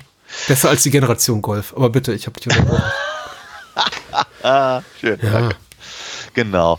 Ja, natürlich, klar. Ähm, finde ich aber völlig legitim an, Ja. als, als, als an, an Anmerkung. Und trotzdem finde ich aber irgendwie halt diese, diesen, Anfang fand ich halt tatsächlich ziemlich, Mhm. ziemlich gelungen. Auch, auch, auch das Ein Einführen von eben dieser, diesem, diesem neuen Sprachverzerrer, der eben Stimmen imitieren kann und sowas. Mhm. Das, das, das ist ein guter Einstieg in den Film.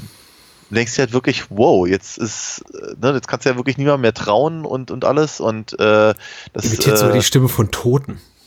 Ja und, und all das. Also es ist, es ist schon, es ist schon die die die die Grund die grundlegende Idee war jetzt nicht verkehrt. Auch die grundlegende Idee eben, sagen wir mal, ähm, jetzt zu sagen, wir gehen jetzt mit diesem Stab-Zeug weiter. Ne, Wir Mhm. haben halt im ersten Film drüber lu uns lustig gemacht, im zweiten äh, Film sehen wir tatsächlich, wie eben ähm, äh, wie, wie, das wahr wird und eben Hollywood eben dieses, diese, diese Tragödien äh, in Westboro da äh, ausschlachtet mhm. quasi. Woodsboro natürlich. Jetzt im dritten sind wir praktisch am Set. Die, die, nochmal, das ist nicht, das ist nicht verkehrt. Das ist, das ist, einigermaßen logisch gedacht. Und äh, dann eben zu sagen, wir brauchen irgendeine persönliche Note. Beim ersten Teil war es halt der, der, äh, der, der, der, der, der, der Freund, mhm. der äh, dessen, dessen, äh, dessen Vater eben eine Affäre mit, mit äh, der Mutter seiner Freundin hatte und sowas. Und, und im zweiten Teil ist es halt die Mutter von dem, von dem Freund, dessen Vater und so. It's Ähm, complicated, ja. Hm. It's, it's complicated, aber es ist eben persönlich und damit äh, haben wir äh, haben wir eben diesen diesen ähm, Maureen und äh, Rita Rita sie Rita ja äh, äh, Aspekt halt hier in, im, im dritten auch total nachvollziehbar. Wir, der Film macht viele von solchen Dingen. Ja, dass, dass eben äh, Dewey und Gail Weathers eben ja, offenkundig einfach nicht zusammenpassen und deswegen auch immer wieder getrennt sind am Anfang eines, jedes neuen Films, ähm, ist auch super nachvollziehbar und dass eben Dewey aber irgendwie nicht loslassen kann und dann da am Set eben als, als, äh, als Consultant irgendwie mit dabei ist. Alles, alles, alles schön, alles gut. Es ist, es ist ein gutes Konzept und ein guter, ein guter Ansatz. Aber da hört es dann auch schon wieder auf Mhm. Weil die Figuren, mit denen wir, also abgesehen von unseren, von unseren äh, drei Hauptfiguren, also nämlich David Arquette, Neff Campbell, Courtney Cox, haben wir hier keine einzige Figur, die in irgendeiner Form uns irgendetwas sagen kann. Ja. Sie sind alle völlig flach. Parker Posey, ich mag Parker Posey wahnsinnig gerne und sie gibt sich unglaublich Mühe und sie hat ein paar wirklich lustige Momente und äh, ähm, äh, ich, ich, ich verstehe auch da den Ansatz, den sie, den sie hatten beim Schreiben der Figur und ich, sie macht damit was, was, sie, was immer sie kann. Und dennoch ist sie aber im größten Teil erstmal flach und uninteressant und nicht aus dem Leben begriffen. Ähm, sch schreit mich die ganze Zeit an, dass sie ein Comic Relief Charakter ist. Genau, äh, man sollte sagen, Parker Posey spielt eine Schauspielerin, die Gail Weathers spielt in Step 3.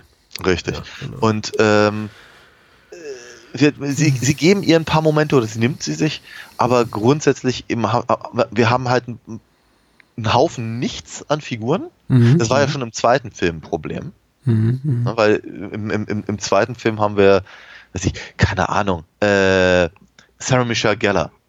Ja. Ich, ich mag die wahnsinnig gerne, war, war toll in Buffy. Ich habe mich sehr gefreut, dass sie da in dem Film auftaucht. Aber sie hat nichts, sie hat, sie hat, sie hat, sie hat keinen, sie hat keinen Zusammenhang mit dem, mit dem, mit dem, mit der Story.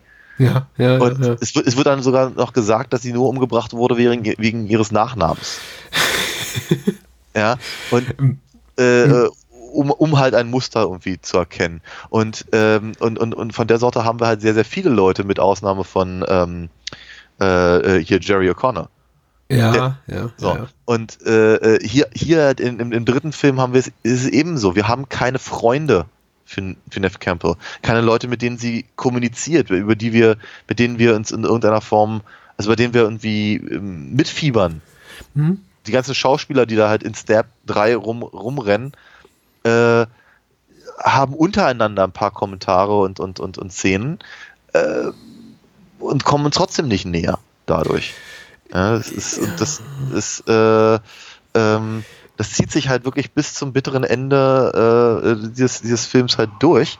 Und da, dann ist es nicht mal, nicht mal sehr interessant, wie die Leute umgebracht werden oder terrorisiert, weil ich hatte immer das Gefühl, bei, bei, bei den, bei, bei, zumindest bei den ersten beiden Scream-Filmen ging es nicht so sehr um die Killings, mhm sondern mehr um das Terrorisieren, diese, diese Anrufgeschichte und sowas. Absolut. Ich glaube, der Terror und die Suspense-Momente sind immer stärker gewesen als so die Augenblicke grafischer Gewalterstellung, so die richtig exploitativen Charakter haben, weil da ist eigentlich die ganze Reihe relativ schwach drin. Ich glaube auch der, der vierte legt da eine ordentliche blutige Schippe drauf, aber so bis dahin äh, guckt man die, die Scream-Reihe eher an, glaube ich, für die, genau, für die humoresken Spitzen und eben für die ja, für das Bedrohliche, für die bedrohliche Atmosphäre, für die Spannung. Ja, also diese, Me diese Metaebene in Verbindung mit dem, mit diesem unangenehmen Gefühl, ja. äh, dass, dass das rein theoretisch auch so passieren könnte, weil wir, das hatte ich damals auch schon gesagt, ne, unangenehme Anrufe. Ja, klar, na klar. Na klar. Die kannten wir alle früher. Ja. Äh, was, was, du äh, sagst über die Nebenrollen, äh, die hier nur weitgehend als Kanonenfutter dienen, finde ich auch gut beobachtet. Ich finde den Drehbuch, die, die, die Entscheidung, die hier die, die Macher, insbesondere Wes Craven hier beschreiten, etwas merkwürdig. Ich indem sie Rollen, die komplett austauschbar sind, hier mit so semi-prominenten Gesichtern besetzen. Das war ja. eben, ist eben nicht nur heute mein Eindruck, sondern war eben auch damals schon so. Parker Posey kannte man irgendwie, ja. Danny McCarthy kannte man irgendwie von MTV, ja. Emily Mortimer kannte man. Also das sind alles schon so Gesichter, von denen ich bei, an jeder Ecke sagte. Patrick Warburton. Ach, Patrick Warburton auch, ja. Äh, kannte ich aus Seinfeld damals. Und Patrick Dempsey, der hier den Detective spielt, der hatte, glaube ich, erst ein paar Jahre später eine große Karriere, da irgendwie als Dreamboat McDreamy in, in Grey's Anatomy Anatomy oder so. Ja. Aber das sind einem alles so Gesichtsbekannte. Du siehst hier und denkst dir, ach, der Typ, den habe ich doch schon mal irgendwie in einer Nebenrolle dort und dort gesehen. Oder ja. war die nicht auch mal Moderatorin bei MTV? Und das ist eben so das Gefühl, was mitschwingt, anstatt dessen, was ich lieber be bevorzugen würde, nämlich, ach, die haben eine wirkliche Persönlichkeit. Das haben sie nämlich alle ja. überhaupt nicht. Ja, ja, ja, ja, ja. Klar, die eine ist also, ein bisschen intriganter, die eine ist ein bisschen verrückter, der eine ist, ein andere ist ein bisschen harscher, die dritte lässt äh, Stoff vom Set mitgehen, also äh, klaut hier den Kulissen rum. Aber das ist eben in Sachen Figurenzeichnung meilenweit von dem entfernt, was wir im ersten Teil haben. ja, aber auch, auch, auch was die schauspielerische Leistung angeht. Ich meine, Matthew Lillard und Skeet Ulrich Rose McGowan mhm. und eben Jamie Kennedy halten als Nebenfiguren ja. im ersten Film, aber den, die gesamte Konstellation um Neff Campbell zusammen. Mhm, mh. Ja. Und das ist halt, das ist, das, das sind einfach, einfach, äh, das ist halt eine unglaubliche Leistung, die sie, ja, die sie da, da, da reinbringen. Und ich meine, selbst Laurie Metcalf, die halt nur relativ mhm. kurz ja auftritt im zweiten Film, hat aber eben zumindest ihre, ihre äh, ähm, Manierismen, die sie eben dann, dann sehr, sehr besonders macht. Und, und Jerry O'Connell ist ein guter Schauspieler und sonst irgendwas. Ne? Also der Jada Pinkett hat eine tolle, tolle Szene und all das. Und hier ist halt wirklich, ich meine, ich meine sie holen ja sogar, sogar Lance Henriksen aus der Kiste. Ja. Ja in, ah. einem, in, einem, in einem Nichts von Szene, in der er dann ehrlicherweise so ein bisschen so, sagen wir mal 20 oder 15 Jahre vor, vor dem äh, vor dem Skandal Harvey Weinstein irgendwie die, die, die, den Steigbügel halten darf, mhm. was ich mhm. einigermaßen widerlich fand, mhm. in Anbetracht der Tatsache, dass es von Myra Max äh, produziert wurde. Wie auch die Jay und Silent Bob Filme. Ja, im Übrigen auch, ja, mhm. ja. Ja, da hat sich Kevin Smith ja auch durchaus drüber geäußert. Das ist, es funktioniert ihm in dem dritten Film nicht. Mhm. Ja, Patrick Dempseys äh, äh, hier Detective Kincaid findet nicht statt. Nicht nee, wirklich. Nicht. Ansonsten, ja, ist ja, ist, ist, ach Gott, ich meine, es ist total niedlich, dass sie irgendwie Carrie Fisher irgendwie noch da mit reinbringen, aber die hatte im Übrigen genauso, genauso wie Jason Mewes und Kevin Smith halt auf dem, auf dem Nebenlot äh, halt äh, gerade hm. Jane and Bob Strike Back gedreht. Ja, dann ist er halt mal rübergehopst, hat irgendwie ein paar Minuten was gedreht und ist wieder zurückgegangen, vermutlich. Mhm. Ist alles schön und gut, aber es ist eben alles nichts ist es, ist substanzlos. Semi-prominente oder teilweise auch ein bisschen gimmicky Besetzungen statt echter, echter Figuren. Das ist mir auch extrem aufgefallen. Und das mag vielleicht auch nicht jeder so sehen. Und ich glaube, es darüber, ich meine, lässt sich sicherlich trefflich streiten oder eben auch nicht, den ganzen Abend lang vermutlich oder länger, ob denn eben jetzt äh, ein Patrick Warburton oder ein Emily Mortimer eine bessere Schauspielerin oder Schauspieler ist als ein Skeet Ulrich oder eine Rose McGowan. Ich, Ja, ich, ich möchte es nicht beurteilen. In- in- ja, in- genau. In, in, dieser, in diesen Rollen schon. Genau, sie haben nichts zu tun hier einfach. Es wird ihnen nichts an die Hand zu geben. Patrick Dempsey als Detective soll offenbar einfach nur je nach ähm, Notwendigkeit der jeweiligen Szene mal als äh, Opfer dienen und dann wieder als Tatverdächtiger und Ja. dann wiederum als, als, als helfende Hand und in der allerletzten Szene dann eben sogar noch als potenzielles Love Interest, zumindest wird er eben so, so eingeführt. Dann wie, wie, wie er da äh, mit, mit, mit Silberblick um, um, um die Ecke linst. Das ist so ein bisschen, also gerade seine Rolle dachte ich, okay, das ist auch so ein bisschen dieses, dieses Multifunktionswerkzeug. Also, je, je nachdem, wann er, er tritt irgendwie viermal in, er tritt Ja, viermal in dem Film auf und jedes Mal hat er eine andere Funktion. Ach, guck mal, er könnte der Mörder sein. Ach nein, jetzt ist er tot. Ach, gucke mal, Neff Campbell könnte ja, hm, ja auch nicht schlecht, ne? Also ist ja, ist ja schon ein Upgrade von Jerry O'Connell. Äh, Wie auch immer. Aber äh, Neff Campbell wollte ich äh, auch, auch noch mal hervorheben. Du hast ja bereits gesagt, sie ist zu wenig in dem Film und ich, äh, soweit ich es mir angelesen habe, ko konnte in Erfahrung bringen, dass es, glaube ich, den Produktionsumständen auch geschuldet war, dass irgendwie Neff Campbell nur zwei oder drei Wochen zur Verfügung stand und man dann eben das Drehbuch nochmal umgeschrieben hat, um, um Courtney Cox und David Arquette einfach mehr zu tun zu geben.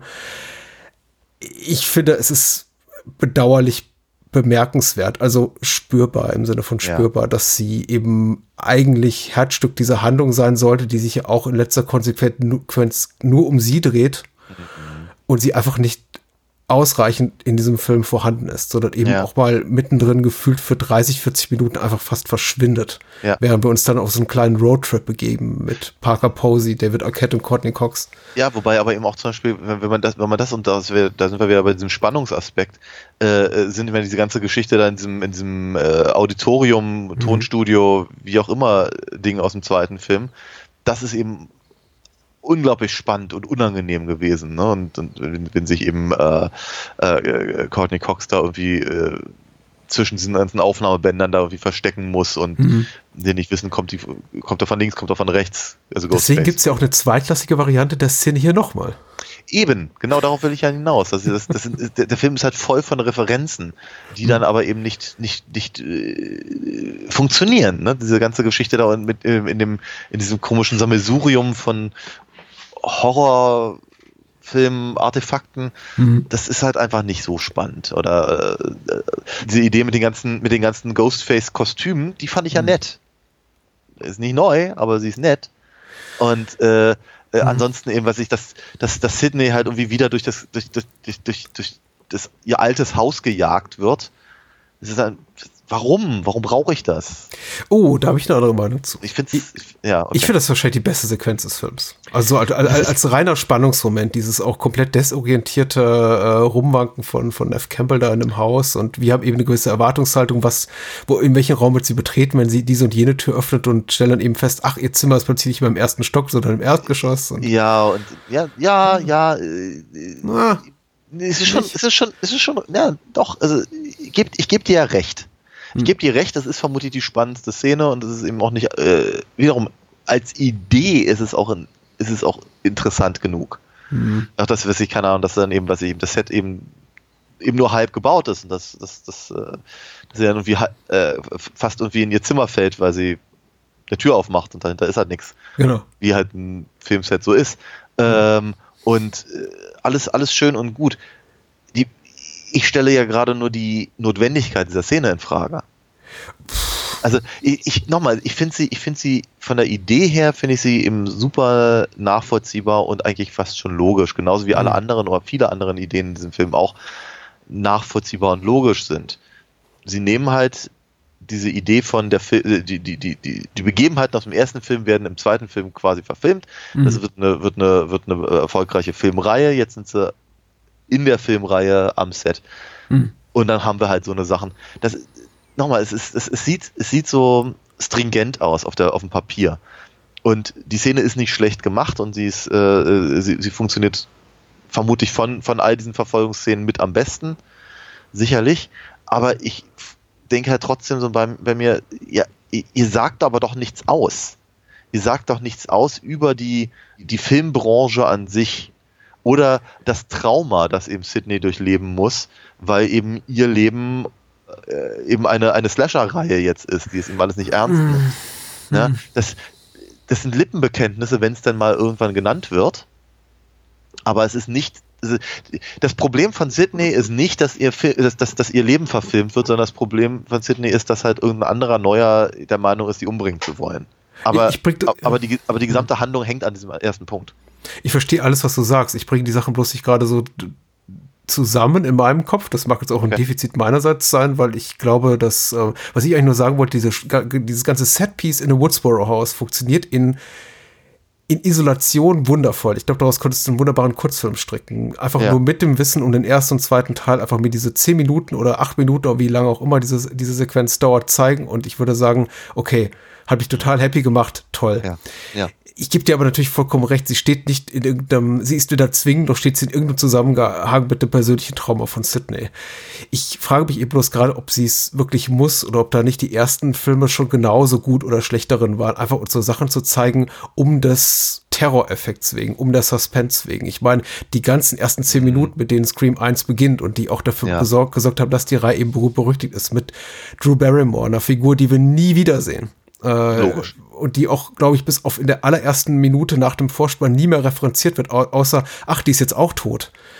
Ist total super und ich möchte sie nicht missen. Ist sie zwingend für das Vergnügen am ersten Teil oder für Neff Campbells äh, Figurenentwicklung als Sydney? Nö. Völ Nee, völlig, natürlich nicht. Völlig egal.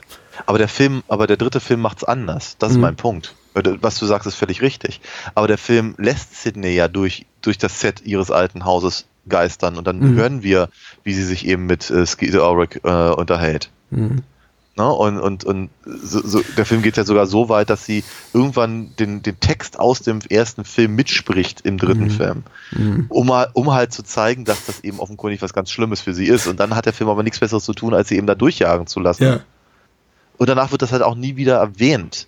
Ne? Also die, die, die, die, die, die, die, die, ob, ob das jetzt eben Gail Weathers ist oder Sidney Prescott oder eben auch Dewey, Mhm. die stehen immer nur mit offenem Mund vor diesem, vor, vor diesem offenkundig ganz tollen Set, das sie halt da in diesem Studio gebaut haben und fühlen sich erinnert, aber es hat nie eine Konsequenz für den Film. Mhm.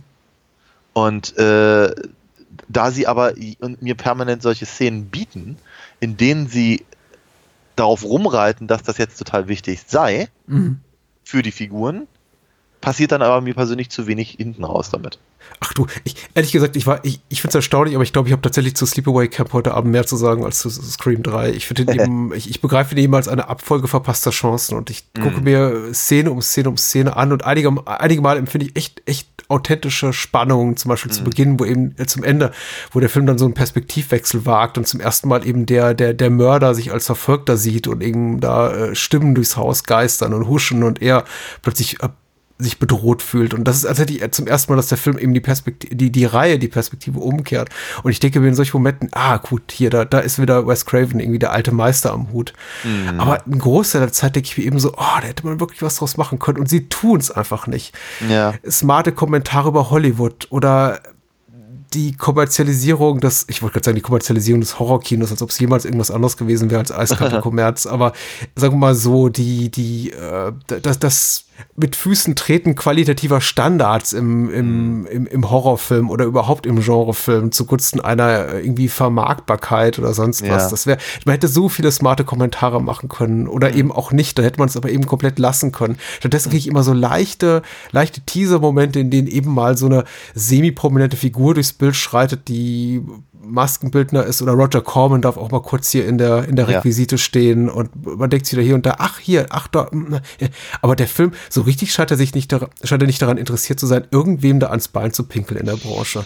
Und Ja. ich glaube, das hätte der Film wagen müssen, um einfach herauszuragen aus der Masse, um wirklich zu sagen, ich, ich kommentiere etwas, was auch des, eines Kommentares, auch eines scharf, scharfen Kommentares äh, würdig ist, wie eben es der erste Teil mit diesem ganzen Slasher-Film-Dingens macht, was zu dieser Zeit einfach eine total durchgedudelte und auch nicht mehr besonders populäre Nummer war, zu sagen, okay, wir Eben. hauchen dem neues Leben ein, indem wir es quasi persiflieren und dann doch wieder auf den letzten Metern, nicht nur auf den letzten Metern, im Laufe des Films immer ernster nehmen.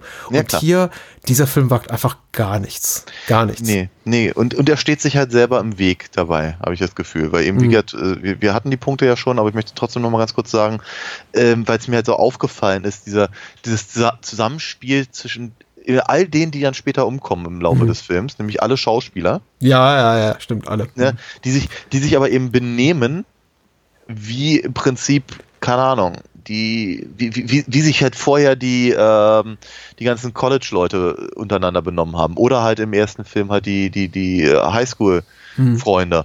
Und äh, wenn, wenn, wenn sie sich dann da irgendwie in dem, in dem, Häuschen treffen, das dann in die Luft fliegt und, und, ähm, und all das, es ist alles eben so, äh, so hingebogen.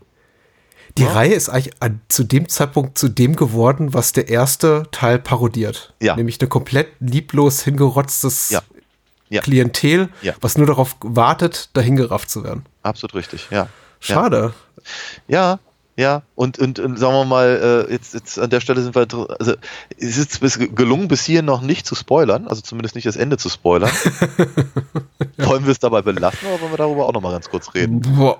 Du, ich, habe ich hab so nicht mal darauf angelegt, hier etwas nicht zu spoilern. Ich finde es einfach nur so fundamental uninteressant. Aber bitte Eben. hier. Genau, das ist los. halt, genau das ist nicht mein Punkt. Das ist fundamental uninteressant. Äh, diese ganze Frage, was ist eigentlich mit, äh, mit, mit, mit Sydneys Mutter in, Hm. in Hollywood passiert, mag halb interessant sein. Ich, wün ich wünschte, sie würden dann mehr darüber sagen, außer eben halt Lance Henriksen äh, äh, quasi die, die, die vorweggenommene Entschuldigungsschrift für, für Harvey Weinstein zu, zu liefern. Ja. Aber letztendlich kommen sie dann eben mit, mit, einem, mit einem Mörder um die Ecke, der ehrlicherweise, das äh, äh, ging mir dann halt ein paar Monate später, als ich an Jane Silent Bob Strike Back gesehen habe, äh, auch nicht, auch nicht alberner ist als das, was mir eben Kevin Smith in seinem Film liefert. Kurze, kurze Erläuterung dessen, was ich gerade gesagt habe, für alle, die den nicht gesehen haben. Scheiße Aber- Monster oder was? Nee, nicht ganz. Nee, das ist Dogma. Aber Jane Silent Bob Strike Back sind so. eben Jane Silent Bob äh, auf, am, also am Filmset Hm. und stolpern halt in verschiedene äh, Produktionen, unter anderem Goodwill Hunting 2, Hm. Hunting Season, was tatsächlich ganz verhältnismäßig gut funktioniert. ähm, und dann, dann, dann stolpern sie aber eben auch ans Set von Scream 4 Hm. was natürlich nicht der Scream 4 ist, der dann später rauskam, logisch, aber zumindest Wes Craven ist halt kurz da äh, und äh, Shannon Doherty darf halt irgendwie mehr oder weniger Sydney spielen und da entpuppt sich dann der Mörder als der Affe, mit dem Jane Silent Bob ständig rumhängen. Ja. Ist halt eine absurde Lösung und äh, ich fand tatsächlich relativ clever beobachtet, weil eben äh, halt den, den, den, den Mörder als den bis dato unbekannten, verschollenen Bruder von Sydney halt äh, zu etablieren, ist billig. Ja. Ist Klar. einfach eine ganz, ganz billige Nummer. Ich finde ich find den Ansatz, den sie da hatten, mit sagen, irgendwie, ich bin, ich bin, ich bin der Regisseur und habe halt praktisch diese ganzen Sachen so hinter den Kulissen Mhm. praktisch gelenkt, finde ich ja gar nicht so blöd. Die Idee ist grundsätzlich wiederum nicht schlecht. Man hätte es vorher mal irgendwann mitkriegen müssen, finde ich, Mhm. Als Zuschauer. Und es einfach nur am Ende zu sagen, ist, das ist wie, das ist wie am Ende von, von, von, von Psycho 2, wenn, wenn, wenn, wenn die, wenn die Olle sagt, ja, im Mhm. Übrigen, deine Mutter war gar nicht deine Mutter, das war ich. Ja. Äh, ja. Das ist so, äh, also, äh, war so ganz, ganz, ganz billige Ausflüchte irgendwie, die halt einfach nicht so funktionieren, wie sie vielleicht mal angedacht waren. Mhm. Ähm, aber, aber, genau, aber hi- hier dann eben darauf so rumzureiten und dann da auch noch, noch, auch, noch äh, äh, ihm, ihm halt einen dramatischen Abgang zu geben, ja, es ist, es, nein, nein, das ist alles, es ist irgendwo, irgendwo zwischen uninteressant und ärgerlich. Die ganze Filmreihe ist natürlich zu diesem Zeitpunkt hier äh, dritter Teil innerhalb von sehr kurzer Zeit. Ich glaube, die kamen in relativ kurzer Abfolge auch hintereinander raus. Die, die, die Ja. Filme hat sich ja nicht wahnsinnig viel Mühe. 96, 98, 2000, ne? Ja, richtig. Äh, man wollte irgendwie nichts anbrennen lassen, beziehungsweise kalt werden lassen und möglicherweise einfach verpassen, dass die Serie an, an, an Fahrt verliert. Und es war ja dann auch so, diese ganze Neo-Slasher-Welle der, der späten 90er, die war ja schon wieder so abklingen und dann Ja, ja. ein, zwei Jahre später war sie auch schon wieder komplett vorbei. Ähm, aber äh, der Film ist ja insofern auch in der Bredouille, dass er wirklich zu dem Zeitpunkt nichts mehr zu sagen hat. Wir leben eben in einer Welt, in der es eben mittlerweile schon sowas gibt wie Urban Legend und I Know What You Did Last Summer und, und Cherry Falls und, und wie sie alle heißen, die ganzen Valentine, die ganzen Epigone so im Fahrwasser von Scream. Und äh, erstmal das, das sind eben auch Filme, die zum Teil Tropen kommentieren, parodieren dieses Subgenres, aber dann ist er eben auch, ist man eben auch mit dem dritten Teil in einer Position, in der man einerseits dazu quasi gezwungen ist, irgendwas Neues zu machen, etwas Unvorhergesehenes, weil das hat sich eben auch so die, die Reihe oder zumindest das Original auf die Fahnen geschrieben. Wir sind eben der, der Überslasher, der Metaslasher, der Ja. Slasher aller Slasher. Und zum anderen will man natürlich auch niemanden vergrätzen, der einfach in die Reihe geht, ins Kino geht, um wieder mal die Abenteuer von Sidney, Gale und Dewey zu erleben. Und ich glaube, diese eierlegende Wollmilchsau, die, die hat man nicht so richtig in den Griff bekommen oder dressiert bekommen, wie auch immer ich das beschreiben Ja. soll. In, in, in dem Fall. Man, hat- man, man teasert an, jetzt kommt da doch noch was Neues so auf den letzten Metern, insbesondere eben in, innerhalb dieser kleinen Video-Reminiszenz, die uns hier Dewey schenkt. Äh, Randy, Entschuldigung, der will Randy nochmal sehen. Aber dann kommt eben letztendlich nichts Neues. Und wir sehen nur noch mal eine Variation dessen, was wir bereits kennen. Und klar, also es macht noch mal da einen riesigen Unterschied, dass eben jetzt auf den letzten Metern Sidney noch mal härter ist. Und dann am Ende darf Sidney Dewey instruieren, dem Bösewicht den Kopf zu schießen, weil nur das schafft ihm eben wirklich ein, bringt ihn wirklich voran in seiner charakterlichen Entwicklung. Und nachdem eben Sidney schon Clint Eastwood in der Rocky geben durfte in Scream 2, wird es jetzt e- eben zu der Mentorenfigur. Also Sidneys Clint wird zu äh, Deweys Charlie Sheen und sagt ihm, schieß ihm in schieß ihn, shoot him in the head, kid. Und er, er tut's dann auch und Genau. ah, Also was mich am meisten von all diesen Sachen stört, ist eben, dass sie ihren eigenen Film oder ihre eigene Filmreihe eben einfach nicht verstanden haben. Ne, weil ich nochmal, ich glaube, der, der wichtige Teil von, von, von, von Scream war eben, wir haben hier eben eine Slasher-Struktur, die von den Figuren im Film erkannt werden, aber wir be- bekommen die äh, Figuren präsentiert als war sie echte Figuren, also als echte Menschen, die halt ein Problem hier bekommen. Hm. Und die äh, darauf eben anders reagieren, als dass man es aus, aus, aus dem Horrorfilm halt äh, äh, kennt. Viel, viel emotionaler, viel dramatischer, viel, viel, viel äh, greifbarer für mich als Zuschauer. Und damit wurde eben dieser, dieser äh, ähm, dieses, dieses neue Leben eingehaucht. Und das zweite ist halt dieser Meta-Aspekt, der eben von äh, der, der, der eben von Randy erklärt wird und damit darf sich eben sowohl der Film als auch das Publikum sehr clever fühlen. Aber im zweiten Film haben wir dann eben schon diesen, diesen Aspekt äh, zu sagen, okay, offenkundig ist da einer, der, äh, der, der, der vernarrt ist in Filme und dann eben diesen Sequel-Aspekt da reinbringen will. Und im dritten Teil wird das aber für bare Münze genommen. Mhm. Du bist in einem in einer Trilogie. Und das ist das, das, das straft der Cleverness des ersten oder des Ansatzes des zweiten halt Lügen. Ja. Und das, das ist halt, ich glaube, deswegen kamen wir auch vorhin zu dem Punkt zu sagen, dass, es, dass, dass der dritte Film halt retroaktiv eben die anderen beiden Filme vergiftet. Das vergiss ist nicht ja. schön.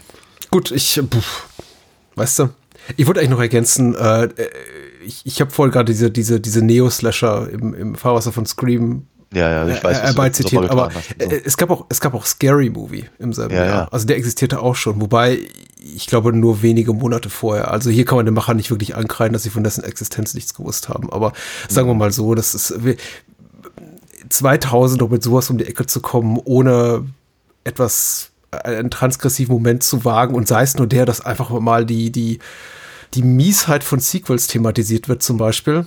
Ja, Das hätte man, wieso machen sie nicht sowas naheliegendes wie schlechte dritte Teile? Wieso lässt man Randy nichts sagen über den enttäuschenden dritten Star Wars Film oder den enttäuschenden dritten, was weiß ich, Paten Ja. oder irgendwie sowas? Das ist so, na, die Meinung muss niemand teilen. Ich habe ich hab kein Problem mit Return of the Jedi und ich habe auch kein Problem mit dem dritten Paten. Aber äh, es ist ein, es ist ein Thema, sagen wir mal so, in der, in, in, in der Ner- Film-Nerd-Bubble. Ja, Warum greift man das nicht auf, sondern sagt einfach nur, jetzt wird alles noch viel schlimmer und jetzt wird es erst richtig persönlich und ha, du hast Blut gesehen in den ersten Teilen, aber in der Trilogie am Ende, da, da wird richtig geblutet. Das Ja. ist Quatsch, das ist Quatsch, es ist erstuck und erlogen. Es ja absolut. und erlogen. absolut. Und äh, was, was eben auch rein theoretisch, Wes Craven sitzt, sitzt doch quasi an der Quelle. Ja, Ja, also er hätte doch, äh, man hätte doch sagen, sagen auch zum Beispiel können, also im Hinblick auf die, auf die Nightmare-Filme, Mhm. sagen, der dritte Film führt das halt alles wieder an den Ursprung zurück. Ja, und der zweite Ja. war so ein Ausrutscher. Oder sowas. Ne? Ich Hätte man ja, behaupten. Ja, aber, aber äh, nein, auch das, ich meine, das versuchen sie. Sie versuchen das ja inhaltlich durch diese, durch diesen Bezug auf die Mutter von Sydney. Ich möchte behaupten, der dritte Nightmare-Film Dream Warriors hat interessantere Figuren als Scream 3. Vermutlich, ja. Ja. Also, nein, Ja. nicht nur vermutlich, ich bin mir sicher, ja. Ja, klar. Hat auch, hat auch bessere Effekte. Auf jeden Fall. Na gut, äh, bis zu Scream 4, über den wir wahrscheinlich auch noch sprechen. Äh, ja. Ja, Ja. nicht so bald, aber irgendwann. Ich habe den einmal gesehen. Ich kann dir gar nicht dazu sagen, was ich, was ich, äh, was ich von dem so halte, so spontan. Ja, Halt- ist ein bisschen, ja, ist ein bisschen alberner. Ich, ich behalte mir das mal vor bis zu dem Moment, wenn wir dann drüber reden. Genau. Was wir ja nicht, als, nicht, nicht nächste Woche tun, aber was, was reden wir denn nächste Woche? Oh, darf ich mir aussuchen, welchen Film ich anteasere? Ja, ich bitte darum. Okay, dann nehme ich mal den, den ich initial vorgeschlagen habe, den ich allerdings auch noch nicht kenne, aber der mich wirklich seit Jahren reizt und äh, vor Ja. allem eben aufgrund eines wirklich wunderschönen Videothekencovers, was mich immer angelacht hat all die Jahre. Und dann war irgendwie meine äh, Videothekenzeit vorbei und ich habe den Film nie mehr in die Hände bekommen, aber jetzt wieder und äh, man kann ihn auch streamen in einem großen Filmportal, für das wir keine Werbung machen, aber man kann ihn eben auch auf, auf, auf äh, physischen Medien kaufen. Wie egal, egal, wir reden über Tibor Takash ähm, Gate, die Unterirdischen oder auch hier Alternativtitel angeblich jetzt Deep Forte. Ja, Mir nur bekannt als The Gate und Genau. ich, ich freue mich sehr darauf. mit Steven Dorf. Mit Steven Dorf, ja. Was wurde Wunderbar. eigentlich aus Steven Dorf? Das ist eine interessante Frage. Vielleicht finden wir es raus bis zur, bis zur nächsten Woche. Was machen wir sonst noch so? Ansonsten machen wir äh, auch etwas, was wir schon relativ lange ähm, äh, auf der Liste hatten und irgendwie immer mal wieder rausgeholt haben und dann doch, doch nicht getan haben. Nämlich, wir reden mal wieder über John Carpenter und diesmal über Prince of Darkness, die Fürsten der Dunkelheit. Ja. Von, was war es? 91? 92? 87, glaube ich. 87? Ach du Ich meine, der ist noch, also der ist noch knallhart 80er. Echt, ja? 91 nicht, ja. Na, Ja, nee, ich glaube, ich habe dann auf, auf dem Grund einfach zu spät gesehen. hm. Naja. Äh, das wird eine gute Sache, feine Sache. Gutes Programm.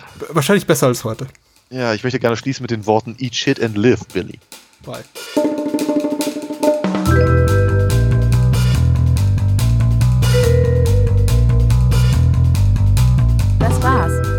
Mehr Bahnhofskino und die Bahnhofskino Extended Edition gibt es bei iTunes, Spotify und überall, wo es gute Podcasts gibt. Kennt ihr bereits Daniels Comics? Auf alinafox.de erfahrt ihr alles rund um seine legendäre Meisterdiebin und ihre Abenteuer. Und denkt bitte daran, eure Unterstützung durch eine Patreon-Patenschaft oder PayPal-Spende sichert diesem Podcast das Überleben. Unter bahnhofskino.com findet ihr alle Möglichkeiten, uns unter die Arme zu greifen. Vielen Dank fürs Zuhören und adios.